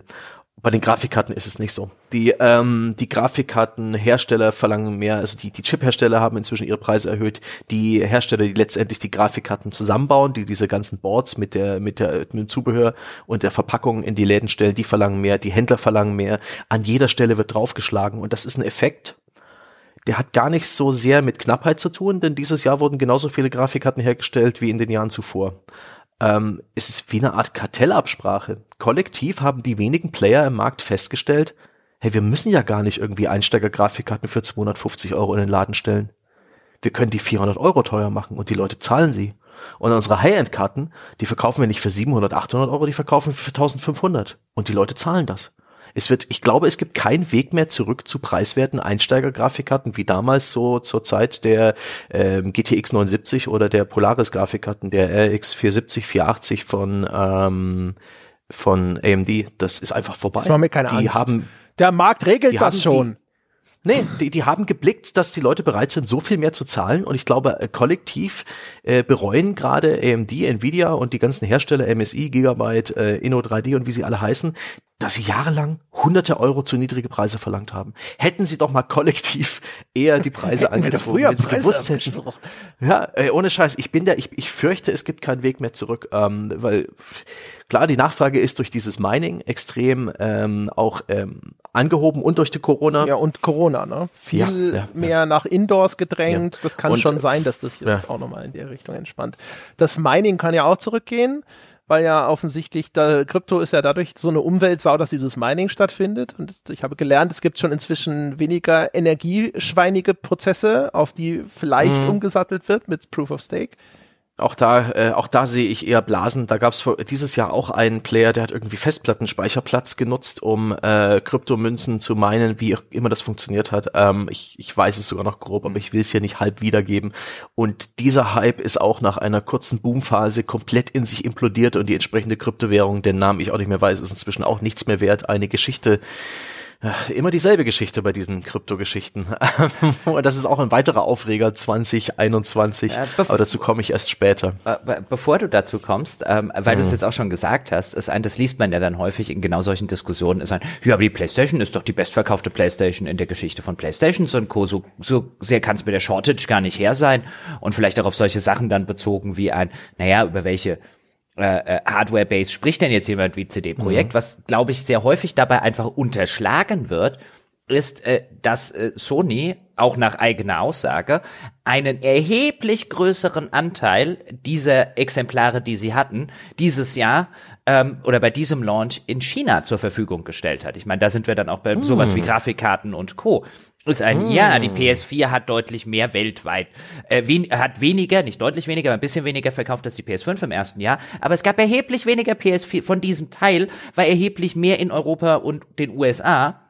Und jetzt ist ein großer Teil davon in China, wo zum Beispiel der Jim Ryan, also ich glaube, das ist der CEO von PlayStation oder also von diesem äh, Gebiet, ähm, explizit gesagt hat, äh, wie, wie stolz sie auf ihren China-Launch sind, weil eben das ganze Konsolenmodell dort nicht sonderlich etabliert sei. Ich paraphrasiere ihn jetzt, alles Free-to-Play und Mobile. Und sie hätten halt The Hunch, sagt er, also eine Ahnung gehabt, dass es jetzt mit der PS5 der richtige Zeitpunkt gewesen wäre, um äh, da mal ein Risiko einzugehen und deutlich mehr Einheiten dort halt für reserviert haben für diesen Markt und so weiter und die super sich abverkauft hätten. Also wie gesagt, paraphrasiere diesen Menschen hier, weil genaue Zahlen nach Märkten habe ich zumindest keine gefunden, zumindest keine verlässlichen. Aber hier hat Sony gesagt, wesentlich mehr konzentrieren wir uns auf diesen chinesischen Markt. Das dürfte auch ein Faktor bei den ganzen Grafikkarten und so weiter sein. Ist ein, klar kannst du so viel wie vor Pandemie produzieren, aber wenn was passiert, was wir eigentlich alle schon seit Jahren ahnen und Experten einem seit Jahren sagen, wenn China in dieser ganzen Entwicklung an einen Punkt kommt, wo für die plötzlich sowas wie High-End-Grafikkarten oder Mittelklasse-Grafikkarten, Playstations und so weiter, wenn die an diesen Wohlstandspunkt als mhm. gesellschaftlichen Wohlstand angekommen sind, dann nehmen die einen erheblichen Teil des Marktes von irgendjemand ja. anderem weg, weil dann musst du nämlich nicht mehr genauso viel wie vorher produzieren, dann musst du 30 oder 40 Prozent mehr produzieren, ja. so ungefähr. Und ja. das ist eben nicht passiert und deswegen hast du diese Shortages. Und, das ist ein super Punkt. Und ich glaube, es hilft CD-Projekt, deswegen so, das war ja mein voriges Argument, relativ wenig, dass in China jetzt sehr viele Playstations rumstehen. PS5 mhm. ist. Deswegen glaube ich, dass es auch CD-Projekt zum Beispiel echt geholfen hätte in ihren klassischen Kernmärkten für diese Sorte Spiel, wenn ihre PS4-Fassungen besser gewesen wären. Mhm. Das, ja, ja, also ab Start unbestritten. Wie gesagt, mir, bei mir ging es ja nur darum, wie viel bringt's ihnen, wenn sie die jetzt noch gerade ziehen. Und da habe ich ja Zweifel, dass sie da noch viel retten können. Ich glaube, das Haus ist ziemlich abgebrannt. Ja. ja. Das mit China ist krass. Die äh, Spielkonsolen aus der westlichen Welt, also Xbox und PlayStation, waren da ja lange auf der auf der schwarzen Liste vom Zoll. Die hast du als Grauimport gekauft und konntest hier und da auch Spiele kaufen, aber das war alles nur so geduldet, aber nicht wirklich legal. Die, die hausgemachten Spielkonsolen von Super und Co., die waren halt shortig.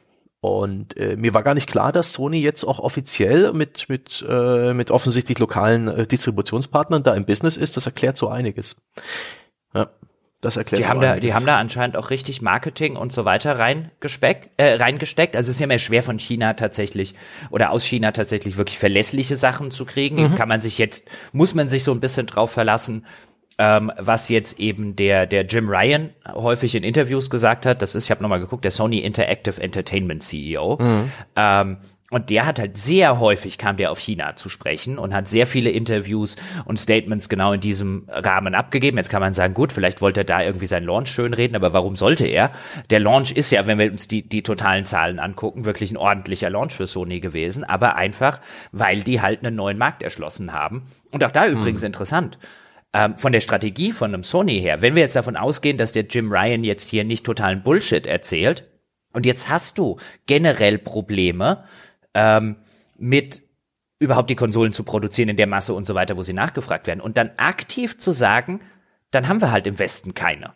Für Monate und so weiter. Wir wollen auf diesen chinesischen Markt. Auch das ist ja eine interessante Entwicklung, die dann dieses Jahr stattgefunden hätte. Wir wissen aber das nicht, so wie viel sie dahin geliefert haben, oder? Nee, Zahlen da, hast du nicht. Nee, Zahlen, verlässliche Zahlen habe ich keine gefunden. Also der Jim Ryan spricht von a good amount of stock und more than we ever mhm. had und all solchen Späße. Aber das könnten halt ja, auch lässt sich aber auch leicht sagen. Sein, ne? Ja. Bin, bin gespannt.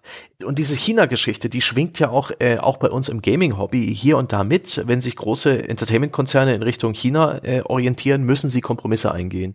Sieht plötzlich zum Beispiel eine Karte der Welt, die bei ähm, Overwatch an der Wand hängt, ein bisschen anders aus, weil irgendwie so eine gewisse Nine-Dash-Line, die irgendwie Gebietsanspruch im südchinesischen Meer äh, anzeigt, äh, mit zu China gehören oder so eingetragen sind, wie das China gerne hätte, ist Taiwan kein ein einzelnes Land mehr, sondern Teil von China, fehlt plötzlich irgendwo eine, ein Gemälde von einer Frau mit nacktem Oberkörper, die irgendwie lasziv daliegt und wurde durch ein Gemälde von Obst ersetzt, weil sich dieses Spiel erst dadurch für den chinesischen Markt qualifiziert. Und das sorgt für Bauchschmerzen und Sorge bei den Spielern weltweit, weil sie so ein bisschen Sorgen haben, ähm, dass, wenn jetzt ein Spielehersteller äh, auf der kompletten Welt erfolgreich sein will, also auch in China, dass er sich unterbewusst, vielleicht gar nicht absichtlich, aber eben ähm, doch, Auswirkungen doch schon auf der ganzen Welt und sehr bewusst ähm, ähm, eben den chinesischen Zensoren unterwirft und damit uns die Spiele schlechter macht oder halt einfach zensiert, obwohl das gar nicht sein müsste. Anders. Der kleinste gemeinsame Nenner wird noch mal ein bisschen mhm. kleiner.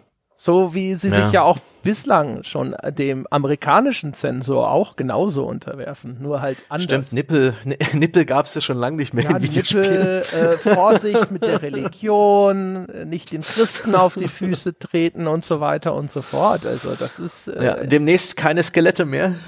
Ja, also ich meine, die angepasste Version für China, das gibt's ja schon lange. Ne? Ich erinnere ja. mich an hier EverQuest 2, die haben damals ja irgendwie riesen Aufwand betrieben, um das da für diesen Raum anzupassen.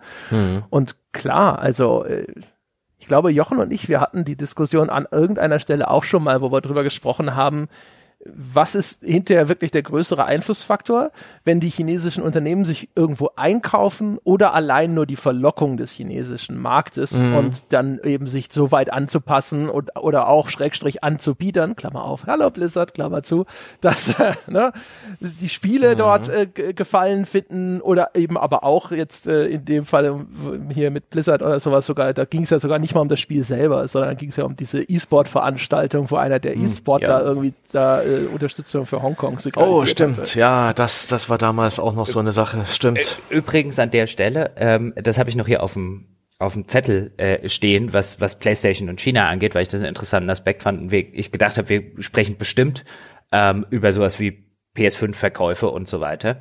noch zwei interessante Punkte an der Stelle, nämlich erstens, die PS5 war echt teuer in China, zumindest wenn man es umrechnet. Ähm, denn äh, die normale Edition, also nicht diese Digital Edition, die es gab, ähm, äh, kam für 3.899 Yuan auf den Markt, was umgerechnet 603 Dollar wäre. Jetzt die Frage, wie gut kann man das umrechnen und so weiter. Ich stecke da in dieser ganzen chinesischen Wirtschaft und Co. nicht drin. Aber es ist nicht so, als hätten die die da verramscht, weil ich glaube, wir im Westen haben immer noch so ein bisschen so teilweise diesen Eindruck, ja, diese ganzen armen Chinesen da unten. Und ich glaube, wir, wir haben immer noch nicht irgendwie im Kopf, wie schnell diese, also Asien im Allgemeinen als als Wirtschaftsmacht in den letzten Jahren und Jahrzehnten äh, äh, geboomt ist und äh, China im Besonderen. Und dass wir dort auch durchaus über eine geharnischte Anzahl, also in der in der Gesamtzahl der Leute, weißt du, selbst wenn die nur nur 20 Prozent Mittelklasse haben oder Mittelstand haben in dem Land, sind das echt viele Leute im Vergleich ja. zu vielen anderen. Das ist der eine Faktor. Und der andere, auch da ganz interessant, die, das Ding ist in China mit drei Spielen gelauncht. Sackboy, Ratchet Clank und Genshin Impact. Hm. Ja. Und auch da, mich würde, ich kenne jetzt von Genshin Impact, dass die, dass die im China-Mobile-Markt völlig durch die Decke gehen und Co. Kann gut sein, dass das auf der PS5 dann genauso ist. Da kriegt man aber keine, auch von, von, von dem Entwickler keine, keine genauen Zahlen. Aber auch interessant. Ich meine, wie viele Einheiten das auch immer gewesen sind und Co. Aber dass Sony sagt, wir gehen zu einem echt hohen Preis mit drei Spielen auf den Markt, zumindest eine interessante Entwicklung. Der Preis könnte hat. daran liegen, dass diese Einfuhrzölle eben noch existieren, ja. von denen Sebastian gesprochen hat. In Brasilien kostet die PlayStation 5 aktuell 790 Dollar. Und das liegt einfach da, dass Brasilien halt diese äh, extrem hohen Importzölle hat für Elektronik, die nicht im Land hergestellt wurde. Das ist ein Problem, unter dem die da schon immer zu kämpfen haben, wo es jedes, zu jeder neuen Konsolen-Launch-Geschichte mhm. gibt es da so Horrormeldungen aus Brasilien. Aber ich kann mir, ich kann mir vorstellen, die Mittelklasse von China nimmt das schulterzuckend hin. Die haben gerade Bock auf, ähm, äh, ja, auf, auf Konsum und das gönne ich denen ja auch. Und ähm, das ist vielleicht auch die logische Konsequenz, dass du eine, eine, eine Bevölkerung hast, die vor allen Dingen bis jetzt in diesen Netcafés gezockt hat, in diesen Internetcafés und äh, auf dem Handy, dass die jetzt vielleicht auch ein, zum größeren Teil den Sprung gemacht hat mit äh, großer Fernseher und äh, Konsole und PC daheim. Das ist dann der logische Schritt. Und ähm, da, da kann ich mir schon vorstellen, bei einer so großen Bevölkerung, dass es auch direkt für die Marktteilnehmer auf der ganzen Welt eine riesen eine Riesenchance darstellt und sich für Sony lohnt, das Ding halt äh, mit drei Spielen in den Start zu stellen, weil es verkauft wird und die Zölle hin oder her. Abgefahren. Bin mal sehr gespannt, wir, wir, wann ich wir, mir eine PlayStation 5 kaufen kann. Wir, wir waren ja vorher noch bei, bei Enttäuschungen dieses mhm. Jahr. Äh, und dann sind wir ein bisschen abgebogen durch die ganze CD-Projektgeschichte. Habt ihr noch so Enttäuschungen am Start? Ich meine, meine, meine äh, sollten relativ bekannt sein für Leute, auch für nur für Hörer und Hörerinnen des mhm. Sonntagspodcastes. Also meine großen Enttäuschungen dieses Jahr wären äh, der rassistische, die neuen Adventures des rassistischen Sherlock Holmes. Äh, mhm. Und ähm, um es jetzt mal plakativ zu formulieren, der hätte ich übrigens nicht übel Lust. Ja, ich weiß, ich sollte mich zwischen den Feiertagen ein bisschen ausruhen, ein bisschen auf andere Gedanken kommen, was anderes zu machen. Ich hätte nicht übel Lust, mir das ganze Sherlock Holmes mit der Linse anzugucken, wie werden alle schwarzen und Minderheitenfiguren in dem Spiel dargestellt. Ich glaube nämlich, ich, das, das wird ein sehr interessanter Podcast am Schluss. Ähm, ich habe noch ein bisschen weiter gespielt, ich weiß nur nicht, ob ich das durchhalte und ob ich das machen sollte. Also das hätte ich als meine große Enttäuschung. Und dann, äh, das, äh, damit ich das auch nochmal erwähnt habe, das neue Ease, das so viel schlechter ist als das Ease davor, das Monstrum Nox leider Gottes eine große Enttäuschung dieses Jahr. Mhm. Nachdem das Lacrimosa auf Dana so fantastisch war. Und dann bekomme ich, ich bekomme mehr oder weniger dasselbe Spiel mit viel schlechteren Figuren, mit einer viel langweiligeren Geschichte, mit Änderungen, die die Welt nicht gebraucht hat. Das war ein bisschen schade. Ich glaube, die größte Enttäuschung dürfte 12 Minutes sein. Das habe ich ja vorhin schon mehr oder weniger vorweggenommen. Und äh, ja, ich hatte mir echt viel von dem Ding irgendwie erhofft.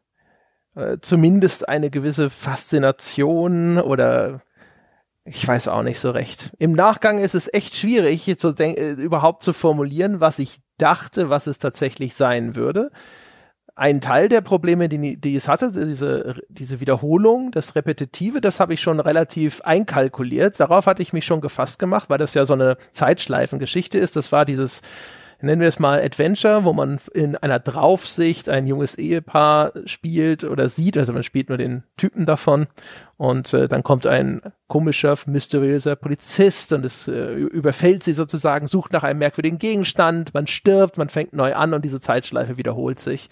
Und irgendwie habe ich gedacht, ich habe zumindest gedacht, das wird was Cleveres machen mit der Story. Und oh Gott, es war halt einfach nur ein solches Fiasko, das Ding. Alle Probleme, von, mit denen ich schon gerechnet habe, waren da, und aber alles, von dem ich dachte, dass es cool sein würde, war scheiße. Äh, das war wirklich, ich weiß auch nicht, da habe ich echt, da habe ich so viel mehr gedacht. ich bin, ich nehme das 12 Minutes und erhöhe um Annapurna Interactive. Die sind mir in den letzten Jahren echt positiv aufgefallen. Das ist ein Label für ähm, für Indie-Games. Die machen auch, ähm, Annapurna selbst produziert auch ähm, Indie-Filme. Und die hatten in den letzten Jahren echt gutes Geschmack. Die haben viel altes Zeug auf ähm, andere Plattformen geho geholt, so wie Gun Home. Die haben angefangen mit dem fantastischen What Remains of Edith Finch 2017. Da hatten sie auch dieses Puzzlespiel Gorogor, was auch absolut genial designt war, wirklich auf den Punkt. Und dieses Jahr hatten sie auch Spiele, wo ich der aus der Ferne echt Bock drauf hatte. Dieses Markett, dieses Spiel, was in einer rekursiven Spielwelt stattfindet, wo du praktisch in einer Spielwelt bist, die du als Miniatur vor dir stehen hast und die aus, äh, äh draußen in der Entfernung nochmal als riesenhafte Mini äh, Riesenversion da ist und praktisch unendlich in die eine und in die andere Richtung weitergeht, was als Puzzle-Basis ähm, genutzt wird, aber was auch wirklich faszinierend ist, aber dem Spiel gingen halt die Ideen aus und es hat mich hier und da extrem frustriert und ich bin da auch in, in, in Sackgassen geraten und das war, das war so knapp am Ziel vorbei. Das hat mich ein bisschen frustriert. Da gab's die Artful Escape, ähm, diesen eine Art Endless Runner mit ein bisschen psychedelischen M Musikeinlagen zwischendrin, das durchaus das Herz im rechten Fleck hat, aber mich irgendwie fast eine Dreiviertelstunde langweilt, bevor es losgeht und viel zu wenig von dem macht, was es gut kann. Da hat es noch 12 Minutes gehabt im Angebot von äh, von Annapurna. Also irgendwie haben die dieses Jahr nicht so richtig ins Schwarze getroffen. Also auch die Indie-Games, die ja sonst immer wieder vermögen, mich zu begeistern und zu faszinieren mit ihren cleveren Spielideen. Von denen war ich dieses Jahr auch ein bisschen so ein bisschen, ha, so ein bisschen nicht ganz so befriedigt und nicht ganz so begeistert und fasziniert wie in Jahren zuvor.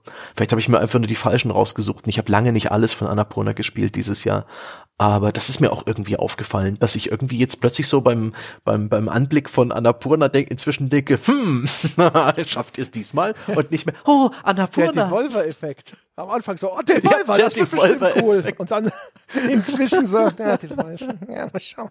Es nutzt sich hier immer ab, ey, die, das Knistern der frischen Beziehung ist nicht mehr da. Ach Gott, aber mein Gott, ich hatte meinen Spaß auch damit, diese Indie-Spiele anzuspielen und da so ein bisschen mich reinzufühlen, auch sowas, ich glaube, das kam nicht über ähm, Annapurna, aber dieses Jet The Far Shore war einfach ein super interessantes Anschauungsobjekt und jetzt auch wirklich ein Spiel, das direkt nach dem ersten Kapitel wie eine Achterbahn Das war wirklich, das, das war das Soufflé im Winter, ey.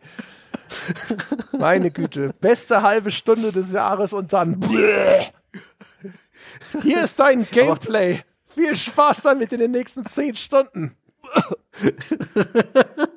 ich musste sagen, ich, ich fand es bis zum Schluss eigentlich irgendwie ganz faszinierend und interessant und auch irgendwie wertvoll, aber ich kann verstehen, dass du es nicht so mochtest und es war tatsächlich der Anfang des Spiels war so viel besser als der Rest.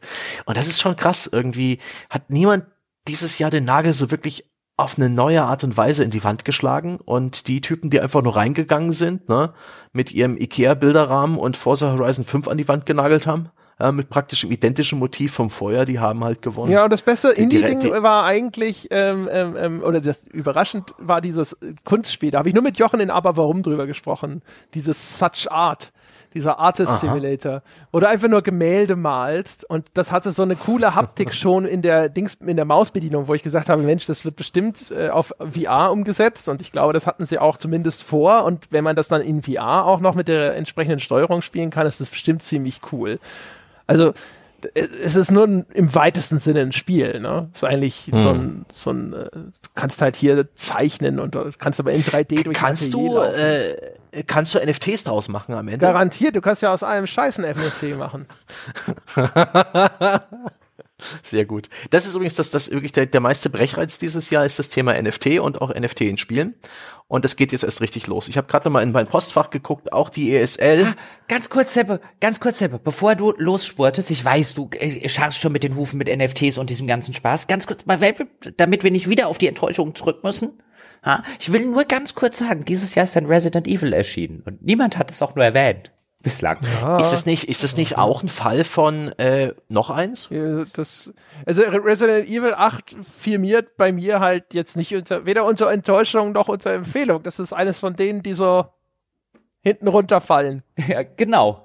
Und das ist halt, ich finde es halt schade angesichts dessen, was Resident Evil mit dem Reboot über das wir damals, glaube ich, sowohl in dem entsprechenden Podcast vor ein paar Jahren als auch dann in dem Jahresrückblick durchaus als sehr positiv herausgehoben haben und äh, andere und ich gesagt haben, ein, wir sind jetzt echt neugierig, in welche Richtung diese Reihe und so weiter geht. Und es gab ja auch bei unserer Resident Evil ähm, Folge damals gab es ja durchaus auch echt handfeste Gegenmeinungen, Leute, die im Forum dann vehement widersprochen haben und Co. Und ich finde es so interessant, wie, wie, das ist released worden, hat mal so seine, seine, seine zwei Wochen of Fame gehabt und ähm, ist natürlich auch immer eine Frage, ist das Eigenwahrnehmung und bei anderen Leuten ist das anders, aber ich habe kein, nicht den Eindruck, dass noch irgendjemand über Resident Evil 8 redet.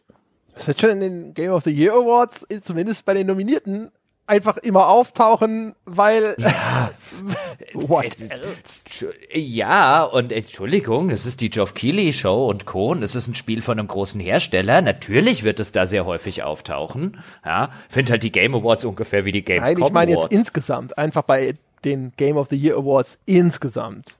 Die Geoff Keighley Show so. existiert für mich gar nicht. Jedes Mal, so. wenn ihr sie erwähnt, ist es für fünf Sekunden bei mir im Hirn präsent und danach vergesse ich wieder, dass das existiert. Du, du meinst, das ist wie die, äh, wie hießen sie bei Doctor Who? Ja, die, genau. Äh, Silence. Silence, ja, ja, genau. Das sind wie die Silence. Du musst ja also jedes Mal musst du dir jetzt so, ein, so einen Strich aufs Handgelenk machen, wenn jemand die Game Awards ja, erwähnt. Genau, so und dann guckst du nach der Folge so, fuck! Ich hab so ein Foto von Geoff Keighley als Polaroid mit Don't Believe His Lies. genau. Hm. Äh, ich wollte es nur mal erwähnt haben, weil das ja einer der großen Titel war äh, dieses Jahres, der wenigen richtig großen Titel, die es dieses Jahr aufgrund der ganzen Verzögerungen gegeben hat. Und äh, ist gut, dass wir nicht drüber geredet haben. Im, Im Sinne von einem, ja, der würde bei mir auch, war keine, keine Riesen, also bisschen enttäuschend fand ich ihn schon, aber jetzt keine so Riesenenttäuschung, auch kein irgendwie bestes Spiel des Jahres, halt einfach so ein, war halt auch da. Und das ist halt immer so das Schlimmste, was man über Spiel 2 nach einem Reboot sagen kann, finde ich. Auch das häufigste wahrscheinlich. Aber ja. Schon, schon ein bisschen bitte. Aber jetzt, Sebastian, rennen Sie los in Richtung NFTs und wie es nicht alles heißt. Und ja, ich find's furchtbar. es dürfte ja inzwischen einen Podcast gegeben haben zum Thema. Ja, das sollte der André. Fall sein mit mir und dem Michael Förtsch, wo wir ja. Äh, über das, ich, ich, habe mich fortgebildet. Ja, ich, ich habe, ja. ich habe immer gesagt, was ich glaube, was es bedeutet. Und dann hat der Michael gesagt, ja, das ist fast richtig oder so. Ja. Also ganz kurz, das heißt, ich kann diesen, diesen, diese Folge hören und ich weiß dann auch alles, was es ist. Ich denke schon, also wenn, wenn wir es verständlich ah. gemacht haben. Wir das, nehmen das äh, auf, bevor ich die Gelegenheit habe, Feedback dazu zu lesen. Also ich hoffe nicht, dass diese Folge erscheint und es, es gibt schon 15 Seiten Rage-Threads darüber, was wir mit dem nicht. Begriff NFT da angestellt haben oder so. Ja, äh, also ich muss ja ehrlich gestehen, dafür, dass das jetzt auch in der Videospieleindustrie groß wird, Seppe wird jetzt bestimmt gleich noch mal eine richtig fetten Runde drauf und jetzt Ubisoft ja bekannt gegeben hat, dass das erste NFT-Spiel der Welt und so rausgebracht haben. Ich sitze da echt davor und denk mir, bin ich mir, weiß ich, was so ein NFT ist? Und wenn nein, will ich es wissen? S nee, nee so, hm. Also ich weiß so es so grob schon, aber ähm, aber aber why und so? Es ist so ein bisschen wie diese Zertifikate, ja. wo du jemanden einen Stern kaufen kannst oder ein Grundstück auf dem Mond. Es hat ungefähr, es hat ungefähr diese Ausmaße, aber alle springen auf diesen Hype auf. Ähm, NFT-Spiele gibt's schon wie Sand am Meer. Es gibt NFT-Cartoon-Serien ähm, und so weiter. Es kam, es kam heute eine E-Mail, äh, eine E-Mail rein von der ESL, von so einer E-Sports-Liga. An diesem Freitag der, äh, der erste NFT Team Fashion Drop. Ich habe keine Ahnung, was sie eigentlich wollen. Ist mir auch scheißegal. Die Website dazu endet auf IO. Das ist alles, was ich wissen muss. Das ist alles Bullshit. Ist alles Bullshit. Es, es sind halt irgendwelche erfundenen Besitzzertifikate, die in der Blockchain gehostet werden für digitale Inhalte, was dazu führt, dass gerade unglaublich viel Datenmüll produziert wird. Also und und dieses Ding auf, auf Haruk in, in Spiele übertragen wird, wo es eigentlich gar nicht hingehört, wo es längst digita digitale ja, digitales Eigentum gibt, den Steam Marketplace beispielsweise und so weiter. Also ich finde das furchtbar. Es, es schreckt mich ab. Es, es, ich, ich will's, ich will's. Es fängt gerade erst an und es nervt mich schon und in, mehr will ich dazu gar nicht sagen. Es ist, es ist halt falsch so Buzzword-Schissel, ne? Also ja, ich habe ja, ja, mit dem Michael habe ich ja auch drüber gesprochen, was über Ubisoft Quartz. Ja, das ist die neue Plattform und dann haben sie sich ja äh, das Ghost Recon Breakpoint haben sie sich ja ausgesucht mhm. als ihr Testpferdchen und da haben wir in der Folge auch schon drüber spekuliert, dass sie das wahrscheinlich genommen haben, weil sie da nichts kaputt machen können. Und es ist so, so am Arsch wahrscheinlich schon, dass sie sich dass sie denken, hey, aber vielleicht, ja, diese NFT-Geschichte, wenn es gut läuft, sehen wir auch gleich, wenn es nach oben geht.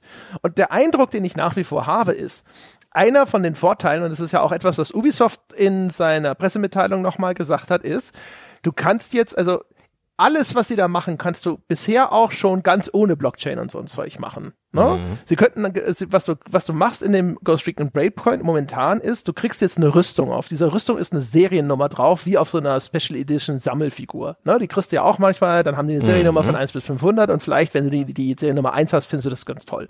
Jetzt kriegst du also so eine Rüstung. Jetzt hast du vielleicht das Glück und du hast diese Nummer 1. Und Jetzt kannst du die aber nehmen und du kannst sie verkaufen auf einer dieser Handelsplätze für NFTs. Ubisoft konkurriert da mit einem Anbieter, ich weiß gar nicht mehr, wie die hießen, Toasten, Toaster, irgendwas, keine Ahnung. Kooperiert. Kooperiert, ja. Habe ich was anderes gesagt? Konkurriert. Oh, Entschuldigung, kooperiert, ja. Und auf jeden Fall, du kannst jetzt da hingehen und kannst das dann dort verkaufen. Und ich, mein Eindruck ist, das einzige Ding, worauf sie wieder spekulieren, ist genau dieser Aspekt. Guck mal, du kannst hinterher damit vielleicht ganz viel Geld verdienen. Es ist schon wieder im Grunde genommen die Glücksspielnummer. Es ist nur wieder anders verpackt. Diesmal ist es so, mhm. vielleicht kriegst du das eine NFT-Objekt, das hinterher ganz viel Geld wert ist. Wäre das nicht toll? Ja. Das ist das ist so, nur das ist Glücksspiel, aber du weißt noch nicht mal, ob ein Gewinnerlos überhaupt dabei ist. Ja, das Zeug überhaupt Wert hat. Und in diesem ganzen NFT-Dunstkreis sehe ich dieses Jahr so viel Schrott. Wirklich vom Zufallsgenerator hergestellte billigst Digitalinhalte, die für jämmerlich viel Geld gehandelt werden. Angeblich. Ähm, da ist einfach angeblich, Ja. das stimmt. Das ist eigentlich- vielleicht ist es auch bloß Geldwäsche für die, die es wirklich benutzen. Ja, oder der Versuch eines Ähm, Scams. Also was man ja oh, ja, schon ja, zumindest ja. meines Wissens beobachtet hat, ist, dass Leute, die kaufen ihr eigenes NFT sich selbst zu einem hohen Preis ab, um einen, eine, eine Illusion von Wertigkeit zu, äh, Ja, zu ja. erschaffen. Wie bei den Shitcoins Ja, damals. wie bei eBay als, früher, äh, als die Leute selber mitgeboten haben. Ja, und ich meine, wer, wer, wer denkt nicht noch an die äh, an die Kryptowährung von Crytek, die guten, den guten alten, ich glaube die Crycoin und so weiter. Also dass dass Spielehersteller auf diese Hypes aufspringen oder diesen diesen Konkurrenz PC-Spielemarkt, zu, äh, Konkurrenz zu Epic Game Store und zu Steam, der auch auf der Blockchain lief, mitgegründet von irgendeinem, so ich hat er nicht auch irgend so ein so ein bekannterer Videospielhersteller? Irgendwo haben doch ja alle, weil, bei, bei sowas, Alles, wir haben, alles in der, Vergessen, es, in der ja. Vergessenheit. Nichts davon besteht. wir haben, wir haben über Sachen gesprochen, was sind denn an, an positiven Anwendungsmerkmalen, was ist denn da vorstellbar? Und eine von den Sachen, die, an die ich mich erinnere, die tatsächlich irgendwie ganz attraktiv klang, ist, dass darüber sich ein Gebrauchtmarkt für digitale Spiele realisieren Mhm. lässt, weil Ließe. Ließe, Ließe, via die Blockchain kannst du die, die, die, das große Vor, den großen Vorbehalt der Hersteller ausräumen, dass sie daran nicht mehr mitverdienen. Weil da kannst du es anscheinend so einrichten, dass der Hersteller auch am Verkauf seines Computerspiels zum 15. Mal immer 10% oder so mitverdient. Das kannst du dort abbilden. Und diese ganze Blockchain-Technologie dahinter, die sorgt dafür, dass das Ganze relativ manipulationssicher ist, erstmal nur. Und da habe ich gedacht, okay, weil wir ja eigentlich immer so, so ein bisschen, ne, man hadert ja damit, dass der Besitz in diesem digitalen Zeitalter so verloren geht. Und da habe ich gedacht, das kann ich mir sogar vorstellen, dass das ein Ergebnis hervorbringt, von dem hinterher Leute sagen, positiv. Aber das ist natürlich jetzt meine, mein Fantasieergebnis, bevor der, der Kapitalismus da nochmal mit drüber ge gegangen ist und mit dem Rotstift und gesagt hat, nein, das ist zu positiv, nein, so machen wir das nicht. Ich, ich sehe halt die große Dissonanz, dass NFTs eigentlich dafür gedacht sind, und ich weiß gar nicht, ob es überhaupt braucht, ähm, digitale Unikate in irgendeiner Form, äh, den Besitz von einem digitalen Unikat zu, und, äh, zu, zu bestätigen oder zu, zu, zu sichern. Und in, in Videospielen ergibt das halt gar keinen Sinn. Äh, Die Krücke bei Ubisoft ist halt nur eine begrenzte Anzahl von diesen Items auszugeben und auf jeden eine zufallsgenerierte Nummer drauf zu tun oder halt eine individuelle Nummer. Das, damit machst du doch nichts zu einem Unikat. Das ist doch, Das ist halt und die in Spielen, billigste wo du vielleicht so Variante, viele, ne? ja, ist die billigste Variante und um das wirklich cool zu machen, müsste man ganz viel Arbeit und Mühe reinstecken und ich glaube, das macht, hat bis jetzt das- noch niemand im Sinne von Ich wollte getan. gerade sagen, das will ich, doch nee. keiner, denn man will die schnelle Markt, Sebastian. Verstehst du? Weißt du? Verstehst das Und deswegen, Konzept das passt für, ja, das passt für mich alles nicht zusammen und deswegen ist es, ich, ich freue mich drauf, wenn das in zwei Jahren vorbei ist. Das ist aber auch, ohne Scheiß, sorry, wenn ich dir ständig ins Wort falle, aber das ist das, was mich an dieser ganzen Geschichte auch immer so komplett abfuckt, weil du das Gefühl hast und der, der Michael hat mir schon erklärt, das ist nicht überall so. Das ist das, was du, ich als hier äh, nur semi-interessierter Außenstehender halt immer mitkriege, weil das natürlich nach oben getrieben wird. Aber der Kryptomarkt besteht nicht nur daraus. Aber der, der Eindruck, den ich habe, ist, es geht immer nur um die schnelle Markt. Die Leute, die Kryptowährungen kaufen, denken, ach, hätte ich Bitcoin 2005 gekauft, mein Gott, wie wäre ich jetzt reich? Und deswegen kaufen sie jetzt Kryptowährung in der Hoffnung, dass jetzt ihr, keine Ahnung, Shiba Inu, Doge, sonst was Coin der nächste ist, der so krass abhebt. Und die Hersteller machen es auch so in der Hoffnung, dass das nur weil sie schnell sind, so first to market, guck mal, hier NFTs und das findet ihr doch geil und stell dir mal vor. Und alle haben irgendwie große FOMO, ja, also dieses Fear of Missing Out Konzept, dass du da stehst und denkst, oh Gott, wenn ich jetzt nicht mitmache, was verpasse ich dann? Und springen an Bord. Weißt du, und das ist, das ist voll dieser Zeitgeist mit der GameStop-Aktie und Wall Street Bets Oh ja. und äh, Bitcoin-Hype und Bitcoin erreicht 60.000 und la la la la la. Du hast das Gefühl, das ist echt so Goldgräberstimmung im Casino. Und es kostet sie auch nichts. Ubisoft hat garantiert irgendwie, bezahlt da irgendwie aus der Portokasse das, was jetzt ihr Projekt Quarz gekostet hat. Ähm, das ist so billig, da einzusteigen, erst recht, wenn man sich keine Mühe gibt. Ähm, ja, ich verstehe, dass da jetzt ähm, äh, auch EA schon drauf schielt. Die haben das irgendwie in Betracht gezogen in einer dieser Quartalsberichte für halt ähm, für ihre Spiele in Zukunft. Alle. Ich find- Von mir aus. Ich, ich, ich finde das total, ich finde diese NFTs zumindest, die finde ich total interessant, nämlich unter einem künstlerischen äh, Gesichtspunkt. Denn das wird ja häufig verkauft als eben digitale Kunst. Und das Interessante in diesem ganzen Ding ist, wenn wir es jetzt mit klassischer Kunst vergleichen, also jetzt zum Beispiel, was bei mir äh, im Wohnzimmer hängt, ist ein Nachdruck ähm, von einem Ölgemälde von William Turner, The Fighting äh, Temeraire. Das ist eines meiner Lieblingsgemälde, da hängt das Original in der National Gallery in London. Ich liebe dieses Gemälde allein für den fantastischen Sonnenuntergang, ähm, den es äh, zeigt. Ähm, wie gesagt, eins meiner, meiner Lieblingsgemälde und ich kann natürlich davon nur einen Nachdruck haben, weil selbst wenn ich Milliardär wäre, würde es mir die National Gallery in London nicht kaufen. Es ist offensichtlich eine Kopie, schon qua der, der Tatsache, dass sie bei mir hängt. Ähm, mich muss niemand, weißt du, also ganz fundamental, niemand kommt zu mir und fragt, ist das etwa das Echte? Also ich meine, außer hm. jemand weiß nicht, was es halt ist, weil er sich halt in der Beziehung nicht auskennt, ist ja auch nicht schlimm. Aber niemand würde denken, ich habe das echte The Fighting Temeraire von William Turner bei mir im Wohnzimmer hängen. Bei so der digital. Aber wenn du Milliardär wärst, dann würden sie fragen. Ja, wahrscheinlich auch. Du meinst, dann würden sie denken, hm, und in der National Gallery, da hängt die Fälschung, gell? Ja, ja, das hast du damals mhm. irgendwie gut gemacht. Nee, ich glaube auch selbst der Milliardär würde, sie, würden sie denken, hast du einen guten Kunstfälscher. Du weißt aber schon, wo das Original hängt. Aber worauf ich hinaus will, bei, bei so digitaler Kunst, insbesondere wenn wir für Kunsthaftigkeiten, was im ersten Schritt ja gar nicht als Kunst ähm, veröffentlicht wurde jetzt, was weiß ich, irgendeine, irgendeine Aufnahme aus Pulp Fiction oder irgendein äh, äh, Gegenstand aus irgendeinem Spiel und so weiter. Es gab ja auch durchaus in der Kunst diese ganze Sache mit Andy Warhol und so weiter, diese ganze Pop-Art, mhm. wo ein Andy Warhol gesagt hat, dann male ich halt mal eine Dosensuppe äh, und mal die ab und dann gab's Riesendiskussionen darüber, kann denn irgendjemand, der eine Dosensuppe abgemalt hat, also im wahrsten Sinne des Wortes die Dose mit der Suppe drin, also die Suppe sieht man natürlich nicht wegen der Dose, diese berühmte Campbell-Suppendose, kann das mhm. überhaupt Kunst sein? Das ist ja gar kein Kunstobjekt und so weiter. Ähm, daraus entstand diese ganze Pop-Art, aber auch da hast du, da gibt es ein Original und dann gibt es Kopien davon. Und bei sowas wie digitaler Kunst, was ist denn da das Original? Ähm, und äh, ist bei dem Original was anderes. Weißt du, wenn ich jetzt in Louvre gehe und ein Foto von der Mona Lisa schieße, wird jeder von denen sagen, ja, das ist aber nur ein Foto von der Mona Lisa, ist ja nicht die Mona Lisa. Ähm, und bei der digitalen Kunst ähm, ist es viel schwerer, das zu sagen, weil wenn die Kopie auch wirklich noch eins zu eins das Original ist, das hat niemand abgemalt, das hat niemand abgepaust, das hat niemand äh, äh, äh, äh irgendwas gemacht, wo, wo du auch immer zumindest wenn du auch sachlich und objektiv versuchst drauf zu kommen, immer kleinere Abweichungen hast in der Farbintensität, ähm, in diesem und in jenem. Ähm, bei digitaler Kunst existiert das alles nicht. Und diese NFTs, die dann etwas zu einem Unikat erklären, weil das ist es ja dann häufig, dass mhm. dem, dem ganzen Ding wird ja so eine Art digitaler Fingerabdruck gegeben und gesagt, das ist jetzt das Original. Dann hat dieses digitalen Fingerabdrucks, kannst du nachweisen, dass es Original ist. Das muss ja noch nicht mal das Original sein, was diesen digitalen Fingerabdruck bekommt. Es bekommt den einfach. Und wie das sozusagen in diese, in diese Kunst Diskussion mitspielt und die gewissermaßen auf den Kopf stellt, das finde ich zumindest total interessant, sich das mal so ein bisschen durch den Kopf gehen zu lassen und das mal sich so ein bisschen zu überlegen, dass es jetzt gar nicht mehr notwendig ist, dass du tatsächlich ein Original hast, so wie wir das in, aus analogen Zeiten verstehen, sondern in der digitalen Kunst einfach sagen kannst, das hier ist jetzt das Original, was ich für viel Geld verkaufe. Ja, mhm. oder, ja.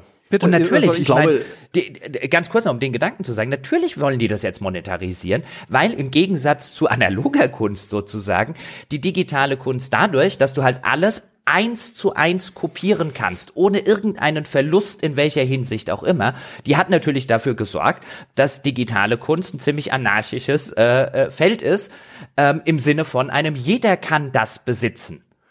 Ähm, wie willst du das jemals vermarkten? Weißt, wie, wissen, wie, wie, wie will der Künstler von digitaler Kunst sagen, ich hätte aber schon ganz gerne, dass ihr mir dafür irgendwie ein bisschen Geld gebt für mein äh, Bild, wenn es jeder halt einfach kopieren kann. So aus der einen Ecke verstehe ich ja sogar, woher du diese Idee der NFTs äh, kommt, auch damit Künstler und so weiter auch ein bisschen Geld mit ihrer Kunst generieren können. Andererseits wird es natürlich sofort benutzt, um Dinge zu Geld zu machen, die überhaupt keine Unikate sind. Wobei, also, das konnten sie ja via Urheberrecht vorher auch schon. Also ja, aber es ja ist auch halt vorher schon hingehen und sagen, ne? Ich was aber worauf ich eigentlich eingehen wollte, dass das Interessante daran ist so ein bisschen, wir hatten auch so ein bisschen, ich habe halt gesagt, okay, aber wenn Ubisoft seine Server abschaltet, dann ist deine Rüstung, dein Fahrzeug, was auch immer du jetzt in dem Ghost Recon Breakpoint da besitzt, ist dann halt nicht mehr einsetzbar. Also ist es damit ja komplett weg, also wertlos geworden. Und da haben wir auch drüber gesprochen, inwiefern dann aber dieser trotzdem ja noch in der Blockchain vermerkte Besitz dieses Items irgendeine Relevanz oder irgendeinen Wert hat, ne? Und dass ja der Wert auch einfach immer sich dadurch bemisst, wie viele Leute dafür bereit sind zu zahlen und nicht, ob das noch eine Funktion hat oder sonst irgendwas. Aber das ist halt der Moment, wo für mich irgendwo, also mein Blick auf die Welt, da platzt mir halt der Kopf, wo ich denke, da wird Besitz dann zu einem einem solchen ätherischen Zustand, ja. Es gibt kein physisches Objekt mehr. Es gibt auch nicht mehr das eigentliche Spiel, in dem es mal als 3D-Objekt existiert hat, aber es gibt noch den Vermerk darüber, dass es dir gehört. Und da denke ich mir so, ist mir völlig und es, es ist mir nicht vorstellbar, dass daraus noch irgendjemand irgendeinen Wert schöpfen könnte. Ja, aber, aber dasselbe, dasselbe passiert doch aber beim Urheberrecht, weil du sagst, wenn ich jetzt heute Künstler bin und ich stelle ein, äh, ein, ein selbstgemachtes Bild ähm, ein digitales Bild zum Beispiel, stell es irgendwo ins Internet, dann kann ich natürlich auf einer theoretischen Ebene argumentieren, das darf niemand kopieren, das ist halt ja mein Urheberrecht. It's mhm. gonna fucking happen. Und diese Kopie, die angefertigt wird, ist eins zu eins identisch mit zumindest dem Unikat, was du ins Internet gestellt hast. Und dann kannst du halt als Künstler, klar kannst du auf dein Urheberrecht pochen, aber du kannst ja schlecht jetzt äh, äh, an jeder Tür klingeln und gucken, wer sich alles dein Bild irgendwie reingehängt hat, dass du dann als Künstler sagen kannst, ich versehe das mit so einem einem Hashmark, so einem digitalen Fingerabdruck und dann kann mir jeder äh, quasi, kann mir das Original davon abkaufen und dann verdiene ich noch ein paar Mark sozusagen damit oder vielleicht auch wenn ich so wie, wie, wie, äh, wie heißt er doch gleich, Banksy und Co., dieser berühmte englische Street Art Künstler, ähm, und dem niemand so genau weiß, wer er ist. Ähm, und damit, da, da, kannst du halt noch was in diesem Kunstding machen, weil da hilft dir Urheberrecht halt nicht, äh, nicht, nicht weiter, weil das Urheberrecht ist im Grunde genau dasselbe, was du gesagt hast. Das ist so ein Zustand, der keinen interessiert. Ja, aber ich verstehe nicht, also weißt du, wisst du nicht, wieso das da einen Unterschied machen sollte? Wieso sollte das NFT verhindern, dass es jemand raubkopiert? Das wird es nicht verhindern, um Gottes Willen. Das stellt lediglich die Möglichkeit, das wird nicht den Raubkopie die, verhindern. Die Möglichkeit, das zu enforcen, gab es vorher auch schon. Nein, es gibt das ist eine auch bunte keine Anzahl von Dienstleistern, Ach. wo du einfach deine geistiges Urhebertum hochlädst und die scannen automatisch im Internet und mahnen ab. Ja, eine, dann, eine dann, hast du, Dienstleistung dann, aus hast, einer Hand. dann hast du ein bisschen abgemahnt. Mir geht's aber doch um was anderes aus, aus künstlerischer Seite. Natürlich wirst du das nicht enforcen können. Aber wenn du jetzt ein Digitalkünstler bist, kannst du sagen, der vielleicht einige Fans hat, vielleicht sogar viele Fans, wie gesagt, so Banksy zum Beispiel, der macht das gerade. Ähm, dann kann ich zum Beispiel sagen, ich verkaufe dir jetzt dieses digitale Kunstwerk äh, mit einem NFT versehen, wie ich früher ein analoges Kunstwerk, da werde ich auch Kunstsammler und so weiter, Liebhaber in Galerien und so, ich will dieses Original haben. Und ich finde es prinzipiell okay und cool, dass es das in einer digitalen Weise auch gibt, wenn es da ein Angebot und eine Nachfrage Aber das, kommt. das könntest du doch auch schon machen. Das ein, der einzige Unterschied ist, jetzt kannst du nachweisen, dass es das Original ist. Natürlich, jeder will nachweisen. Ich glaube, jeder Kunstsammler, der Originale hat, will nachweisen können, dass sie Originale sind. Ich glaube, Ja. das ist ein ganz wesentlicher Teil der Sammelei. Mal abgesehen davon, dass Aber man wieder diskutieren müsste, was ist jetzt dann das Original? Ist es die, die Datei, Ja. die als erstes abgespeichert hat? Wonach Ja, bemisst man das dann noch? Des, deswegen sage ich ja, das ist total interessant. Aber auch das wirst du übrigens bei analoger Kunst genauso gehabt haben. Ich meine, wa- was ist die Original Mona Lisa? Die, die im Louvre hängt oder die, äh, die wahrscheinlich, möglicherweise, eventuell vorhandenen sieben anderen Mona Lisas, die halt verlustig gegangen sind, die er irgendwann weggeschmissen hat, mit denen er nicht ganz zufrieden war? Was ist das Original? Ja, also, dass das noch über ist in dem Fall, ist es relativ einfach, aber, ich weiß schon, was du meinst. Aber das ist halt so, ich, ich, es ist für mich einfach so schwierig zu greifen, wie das für jemanden tatsächlich noch so relevant sein könnte. Ja. Das ist halt echt hart.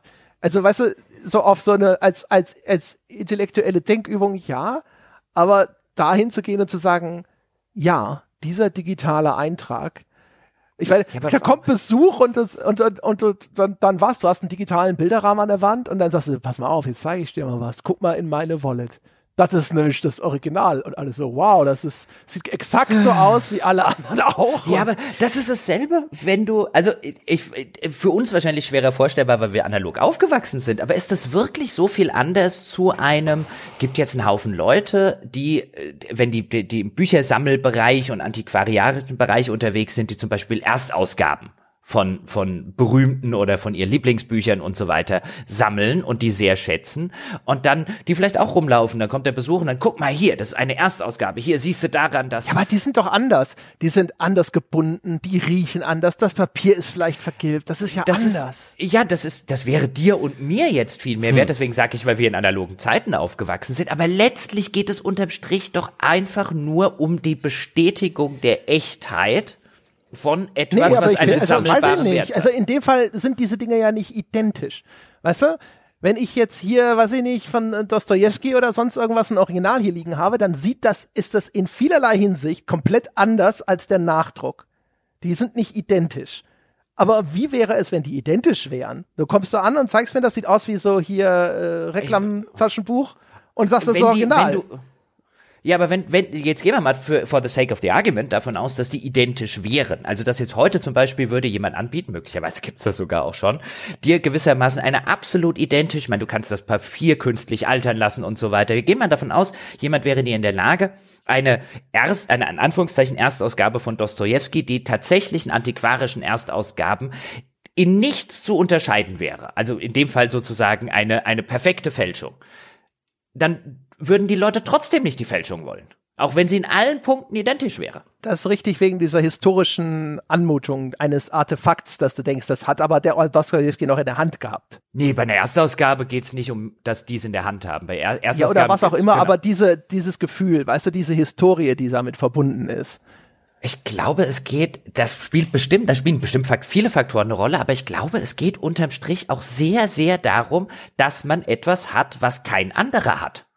Oder nur ganz wenige andere. Ja, aber, Und also, ich, wenn, aber ja. wenn das so, wenn das so wenig greifbar ist, diese Besonderheit, weiß ich nicht, ob das das nicht entwertet. Für mich wird's, wäre es so. Also, äh, Was Jochen jetzt so beschrieben hat, ist halt die, die eigentliche Idee, die vielleicht auch zur, zur Schöpfung von F NFTs geführt wird. Genauso wie halt äh, Kryptowährungen ähm, eigentlich diese idealistische Idee hatten eines unregulierten, ähm, schwer von Regierungen und anderen äh, so Instanzen beeinflussbaren Finanzmarkt und, äh, zu, schaffen. und alles so, Wie es oh, letztendlich- unreguliert wie es letztendlich genutzt wird. Missbrauch. Ups. Ja, wie es letztendlich genutzt wird, also einen Hype draus machen und mit möglichst wenig Aufwand möglichst viele NFTs durch irgendwelche äh, Zufallsgeneratoren herstellen, um möglichst viel Cash damit zu machen.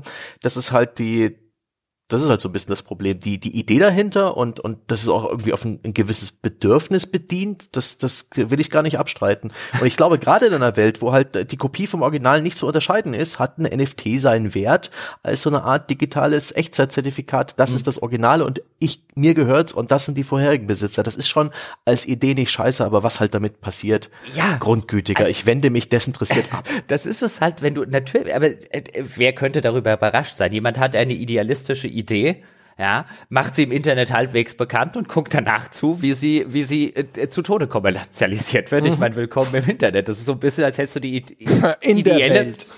ja, oder in der Welt, als hättest du die idealistische Idee, dass sich Wölfe und Hase doch mal gut vertragen können und wirfst einen davon in Wolfsgehege. Es wird halt entsprechend ausgehen.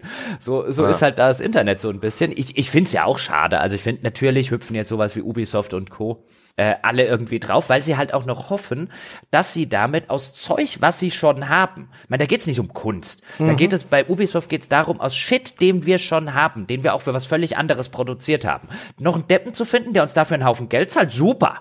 Ich glaube, es geht nicht mal darum. Ich habe das Gefühl, das ist ein reiner Testcase. Das ist, glaube ich, alles nur mal ausprobieren, Know-how sammeln für hinterher, wenn wir es mal richtig machen wollen.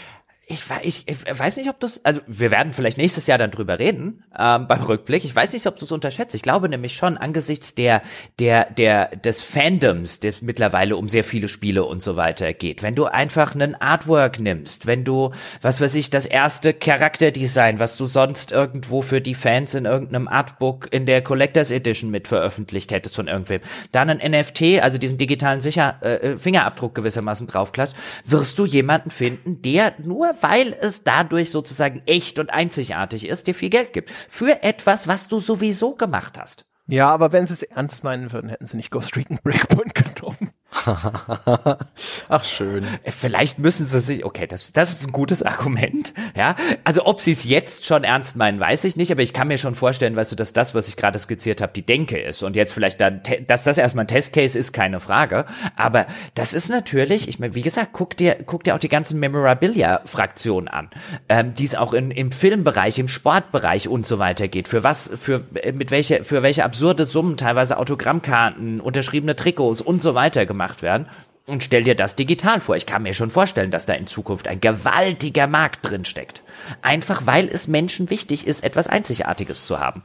Und ich glaube tatsächlich, der digitale Fingerabdruck reicht. Ja, also ich kann mir schon vorstellen, ich kann mir gut Anwendungsfälle vorstellen, wo das funktioniert, solche Geschichten. Also auch so virtueller Besitz von Häusern und sonstigen Geschichten. Ne? Also wenn du jetzt, ein, wir hatten drüber gesprochen, wenn du jetzt in einem GTA dein Haus wirklich besitzen kannst. Ich mache Gänsefüßchen. Solche Geschichten das kann ich mir schon. Ich kann mir vorstellen, dass das erfolgreich ist in der richtigen Konstellation. Ich habe nur auch da schon wieder so das Gefühl, äh, ist es nicht schon wieder so, die, in welche Richtung geht das? Werden das, äh, was wird hinter die Leute anlocken und wird es dann eben sowas wie diese Versprechen oder diese Verheißungen sein. Guck mal, kannst mit Spielen Geld verdienen oder schau mal, wenn du ein bisschen Glück hast, wirst du total reich. Könntest ein, ein mhm. Grundstücksspekulant in GTA 6 werden. Wäre das nicht geil? Stell dir das mal vor. Dann vermietest du die Bude in GTA 6 an andere Spieler und du finanzierst damit oh deine Gott. eigene. Das ist aber, Boah, du, du hast gerade das Soufflé meiner GTA 6 Vorfreude hammerhart zusammenfallen lassen. Jetzt ist, dämmert mir nämlich langsam, natürlich werden die irgendwas mit NFTs machen. Grundgütiger Gott, steh uns bei. Sowas gibt's, sowas gibt's übrigens natürlich dann im viel kleineren Bereich. Ich meine, hier sind wir bei einem digitalen Massenmedium. Ähm, aber sowas gibt es auch im kleineren Bereich, wenn ich mir jetzt zum Beispiel anschaue. Ähm, ich halte mich da gerne auf dem Laufenden, was zum Beispiel Sonderausgaben, dann teils illustriert und in schönen Schubern und so weiter von ein paar meiner Lieblingsautoren angeht. Und äh, die ein oder andere habe ich auch schon käuflich erworben. Und auch die funktionieren unter exakt dem, was du gerade skizzierst, André, was so sagt wie ein kannst du kannst du Glücksspiel nennen, wenn du es so nennen willst. Aber das ist eine halt Wertanlage, halt, ne? Ja, also ja, ja. ich, ich es gibt Leute, die das machen und ich glaube, wenn du clever bist, ähm, zumindest in dem Bereich, der ist natürlich auch äh, vielleicht durchschaubarer als jetzt so einen Bereich, in diesem pur digitalen, aber ist das schon so. Also ich sag mal, jede Stephen King Erstaus äh, nicht Erstausgabe, jede Stephen King Sonderausgabe, die du dir bei Cemetery Press bestellt hättest, hat locker das Zehnfache mittlerweile an Wert. Ja, ist wie mit diesen Sneaker-Sonderversionen und sonst irgendwas. Mhm. Ich, mhm. das ist schon klar, dass es da Dinge gibt, wo das aber auch weil es etablierter ist, kalkulierbar ist. Im ja, Moment ist das alles so neu und so fresh, also. Ja, und auch da hast du übrigens sowas, die machen das dann, keine Ahnung, auf 1000 begrenzt, obwohl sie wissen, sie könnten 20.000 von dem Ding verkaufen. Ja, ja, die gute alte künstliche Verknappung. Genau. Das machen wir ja schon lange. Ja, aber ich, ich glaube, all das könnte hier so ein bisschen zusammenkommen. Ich bin echt, also da bin ich, gerade aus so einer Kunstperspektive bin ich sehr gespannt, wie sich das äh, entwickelt, weil das wird, wenn das irgendwie auch funktionieren könnte und so, das stellt ziemlich viel auf den Kopf von dem, wie bislang einfach so ganz intuitiv Kunst funktioniert hat.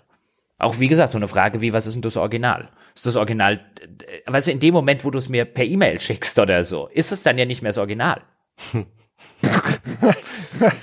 also ich, ich äh, Jetzt ist der spannend. Moment gekommen, wo ich zu alt bin für den Scheiß. Okay, ja. ich geb's zu. Ich bin raus gib mir das gemalt, ja, auf irgendeinem Rahmen, wo ich sagen kann, okay, hier, schau mal, im Gegensatz zum Kunstdruck kann ich hier die, die Farbe, die verschiedenen Layer von Farbe sehen und fühlen. Aber ansonsten, ey, fuck off. schön. Wir haben es schön. Ja. Ich glaube, das wird bei Spielen nicht keine Zukunft haben. Spiele sind ähm, die, die es ist für Unikate gemacht, wirklich für Kunst und nicht für, für Items, die im Zweifel Millionen von Spieler auch haben möchten, so dass man auf irgendeine Krücke zurückführen muss. Ich finde, das, da passen zwei Dinge nicht zusammen, deswegen ist es hoffentlich in Spielen bald wieder Geschichte. Ich fürchte nicht, weil der Mensch ist, wie er ist und weil Hype funktioniert, wie er funktioniert, aber ich freue mich darauf, das in ein paar Jahren äh, zu den Akten zu legen und in zehn Jahre klüger dann mal laut schallend zu lachen, wenn wir über irgendwie das erste NFT-Spiel von 2021 reden. Wart's ab, ja, am, Ach, äh, im Dezember ja. 2031, ja, sitzen der Christian und der, der André bei zehn Jahre klüger. Ich bin, wir sind zu alt für diese ganze NFT-Kacke. Immer ja, noch. Was könnt ihr machen, dass ihr diese, ja, richtig. Ich bin ihr könnt diese Jahre Folge, dümmer. Ihr könnt diese Folge auch besitzen als NFT. Genau das geht, genau. begreifen wir selber nicht, aber ja. unser, äh, unser Praktikant hat euch da was eingerichtet, dass ihr das minden genau. könnt oder so ja, oder traden. Ich ach, verkaufe mein Penis als NFT, was soll's dann? Die Pot-Tokens werden nächste Woche neu ausgegeben. ja, you never know. Ja. Also gerade wir werden halt Ja, ja der NFT-Shit, äh, äh, ich, ich wäre, eigentlich bin ich ja bei euch in der Hinsicht, also bei, bei Blockchains und so weiter äh, und Co bin ich ja bin ich ja genauso wie wie wie André jetzt bei NFTs. Bei NFTs finde ich halt, weil mich halt dieser ganze Kunstkram so ein bisschen interessiert. Da finde ich echt in, äh, interessant, wie wie das geht und kann mir echt durchaus vorstellen, dass ich das dass ich das äh, durchsetze. Gut, das kann ich mir bei Blockchain und Kryptowährungen und so weiter auch. Ähm, aber hier finde ich es halt einfach interessanter. Das wird ich irgendeine Anwendung davon wird sich vielleicht schon verfestigen. Also man, wie ich das verstanden habe, ist es jetzt halt auch als so, wie so, man kann sich das auch vorstellen wie so eine Middleware. Ne? Es gibt jetzt diese Idee der Blockchain, es gibt verschiedene Anbieter, die haben sozusagen schon ihre eigene Blockchain und damit kannst du dann Dinge machen. Und die ist ja jetzt eigentlich nur das System, das, für, das dafür sorgt, dass diese Transaktionen sicher sind, obwohl sie dezentral gehostet werden und ne, das hat dann Vorteil, dass es unabhängig vom System ist. Das existiert auch, wenn du den Server abschalten musst. Du kannst vielleicht Sachen von Spiel zu Spiel mitnehmen, lalala, Zeugkram, Dingsbums da. Irgendwelche Sachen werden sich schon rauskristallisieren, wo das einen Anwendungsfall findet. Entweder einer, wo ich wieder die Hände den Kopf packe oder irgendeiner, wo man hinterher sagt so, okay, ja, das ist gar nicht so schlecht. Ja, ist ganz gut. Also das kann ich mir schon vorstellen. Aber ich glaube jetzt, das erste, was halt in dieser Gold Rush Phase kommt, wird halt alles so verheerende Get Rich Quick Scheiße sein. Second Level Marketing, made by Ubisoft. Ja, also lauter so, Hauptsache mal gucken, mal gucken, vielleicht haben wir ja Glück. Wir müssen jetzt erstmal schnell und wenn, wenn nicht, dann lernen wir daraus und wenn doch, dann waren wir, waren wir früh dran und das ist dann gut und weiß ich, Ubisoft sitzt vielleicht auch da und denkt sich, komm, ey, ne, mach eine Pressemitteilung mit NFTs, Börsenkurs äh, ist, ist dankbar, vielleicht, äh, ich glaube nicht, hat nicht geklappt, aber oder oder dann reden sie nicht darüber, wie sieht's denn aus mit äh, mit euren äh, Missbrauchsfällen? Hat sich das eigentlich gebessert? Was habt ihr gemacht? Wie schaut's denn aus? Sitzen sie vielleicht auch da und denken sich, komm, lass uns lieber über NFTs reden. Vielleicht machen sie auch NFT-Missbrauchsfälle. Ja, sie minden erstmal aus jeder Beschwerde in dem internen Tool ein NFT, ja. so dass es auch wirklich jemandem gehört. Und dann schauen sie weiter. Sie machen erstmal diese Technikbasis. Ist gut so. Ist wichtig. Ja. So, dann äh, ja. sollten wir zum Ende kommen. Eigentlich hätte ich ja noch gesagt, es gab noch Apple und Epic, aber naja. Was gab's bei Apple? Ach, den Rechtsstreit. Rechtsstreit. Stimmt. Der Pyrrhus-Sieg. Ja, der, Stimmt. Das, weiß ich nicht, erweitertes Unentschieden 2 naja, zu 1. In, in den allermeisten, in den allermeisten äh, Punkten hat Epic ja eine Niederlage kassiert und insgesamt müssen sie schon sehr viel Strafe zahlen an entgangenen äh, Profiten äh, für Apple, aber genau, also für Epic war es eher scheiße, ne? Raus ja. sind raus aus dem App Store, äh, haben nicht gekriegt, was sie wollen und so weiter. Mhm. Umgekehrt aber ist ja festgestellt worden, okay, die Herst Apple muss denen gestatten, wenigstens auf andere Zahlungswege hinzuweisen. Also sozusagen Epic, Epic hat sich ja. verprügeln lassen für alle anderen, hat für die ein bisschen ja. was erreicht, aber nicht viel und für sich selber so nicht gut wie nichts. Yep. Aber sie konnten es. Sie hatten die Kohle rumliegen. Ja, wohin denn sonst damit? Also eigentlich eine coole Sache. Ja, also gut. Alles schöne Hätten, Material. Hätten mal Wolf of Wall Street gucken können, sich mal Inspirationen holen, was man da sonst noch so machen kann. Aber Komm äh, Epic took one for the team. Hm? Der Teamy, der, der, der Sweeney Todd, der, äh, der verträgt Tim. das Cooks halt nicht mehr so gut in seinem Alter. Der Teamy Swin, der Sweeney Tim. Und jetzt macht er das halt, er geht halt vor Gericht. Und das Schöne ist, dass es für äh, Spielebranche Interessierte im Rahmen dieser Gerichte Gerichtsverhandlung so viele delikate Infonuggets gab, so, so was die Profit, Profit, Profiti, Profitabilität. Profit des Epic Game Store angeht, als auch beispielsweise die mit die bizarre Rechenformel, mit der Sony Herstellern erlaubt hat, Crossplay anzubieten. Und das fand ich mit eigentlich das, das, das interessanteste Nugget, dass sich Sony halt so lange gesperrt hat gegen Crossplay. Das heißt, ich spiele mit der PS4-Version äh, das weiter, was ich beispielsweise mit der Xbox-Version angefangen habe oder auf dem Handy und so weiter. Ein Spiel, äh, ein Account auf allen möglichen Plattformen. Und Sony hatte da wirklich Angst, dass einfach nur das PSN belastet wird, ohne dass auf Sonys Plattform Umsatz generiert wird. Die kaufen vielleicht ihre Mikrotransaktionen am PC oder auf Mobile und alles, was Sony hat, ist Kosten und kein Gewinn. Und da haben die tatsächlich eine Formel für Entwickler, wo sie ein bisschen den Umsatzanteil aufschlüsseln müssen. Wie viel Umsatz wurde auf der PlayStation gemacht? Wie viel Umsatz anderswo? Wie viel wurde das Spiel gespielt auf der PlayStation? Wie viel anderswo? Und wenn es ein Ungleichgewicht gibt, müssen die Strafe zahlen an Sony. Was echt, Ach, abgefahren ist mit krass. einer mega komplizierten Formel. Und ja, und das, das, das zeigt aber so ein bisschen, dass sie das ähm, dass sie da nicht so blauäugig rangegangen sind, wie wir es als Spieler einfach gefordert haben, so nach dem Motto, ey, Crossplay, bitte, bitte, das ist doch voll cool für uns alle. Äh, nee, äh, ist es im Zweifel nicht, weil die da halt Kohle verlieren. Ja. Und wie sich das Sony abgesichert hat, fand ich äußerst interessant. Und- und- Auf den und- ersten Blick. Hm? Weil, weil, ja, Genshin Impact ist ja eins der wenigen Spiele, die Crossplay erlaubt bekommen haben von Sony. So viel, so viel durften ja noch gar nicht. Ähm, Und die haben dann, nachdem die ein Crossplay und so weiter gemacht haben, haben die eine exklusive Promo mit ähm, Horizon Zero Dawn gemacht oder dem neuen Horizon.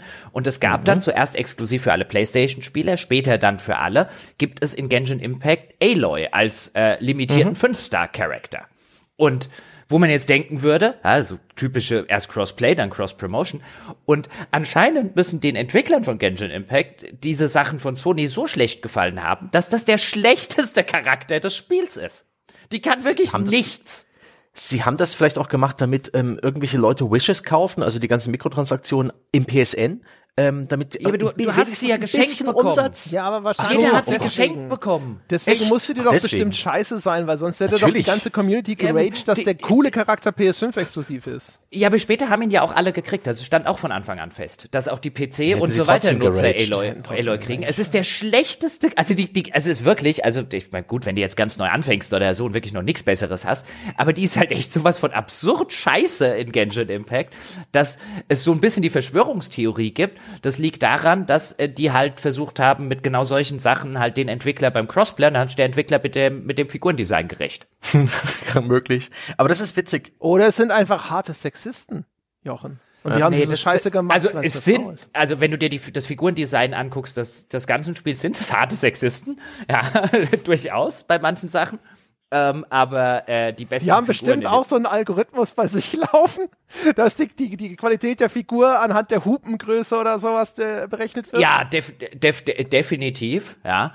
Ähm, sowas, nee, aber die äh, ähm, bei den, bei den, äh, bei Genshin sind jetzt die meisten richtig guten Figuren sind Frauen. Ich meine, die verkaufen sich wahrscheinlich besser an die, an die Zielgruppe und so. Ich fand's nur so absurd. Du machst diese ganze riesige Cross-Promo und so weiter mit Sony und dann kommt halt, kommt, kommt, kommt halt dieses, dieses Aloy-Ding dabei raus.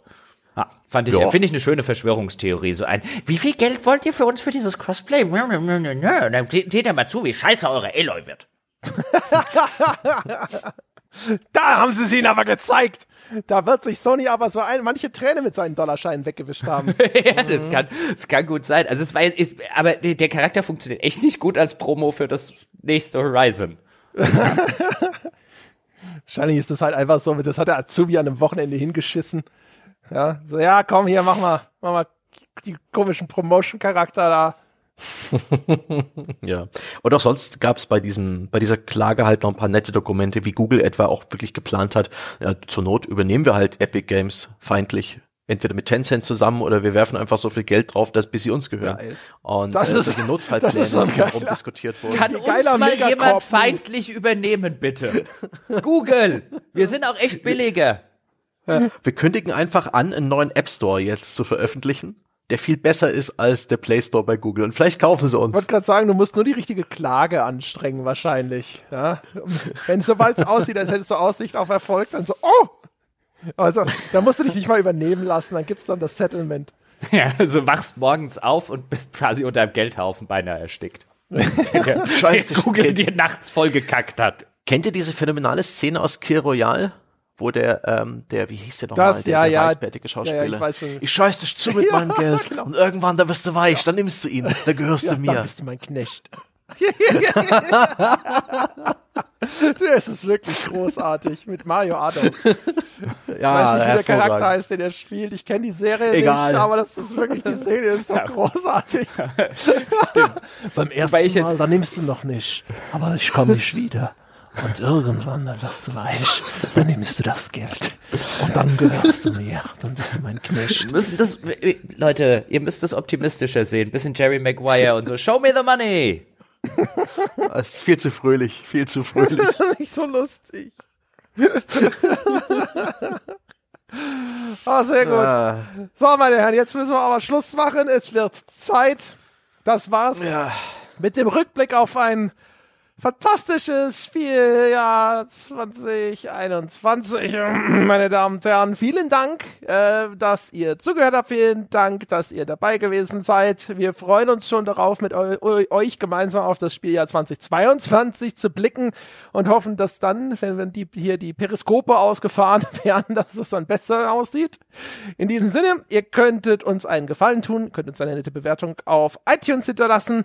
Ihr könnt uns folgen auf Spotify. Ihr könnt uns aber auch unterstützen. Das wäre ganz hervorragend. Dann können wir auch noch viel positiver ins nächste Jahr starten. gamespodcast.de slash abo oder patreon.com slash auf ein Bier. Es gibt uns auch direkt auf Apple Podcasts, kostet da allerdings mehr. In diesem Sinne, was soll ich noch sagen? Richtig, forum.gamespodcast.de, wenn ihr mit uns über euren Jahresrückblick diskutieren wollt oder auch über irgendetwas anderes. Das war's für diese Woche. Wir hören uns nächste Woche wieder. Bis dahin.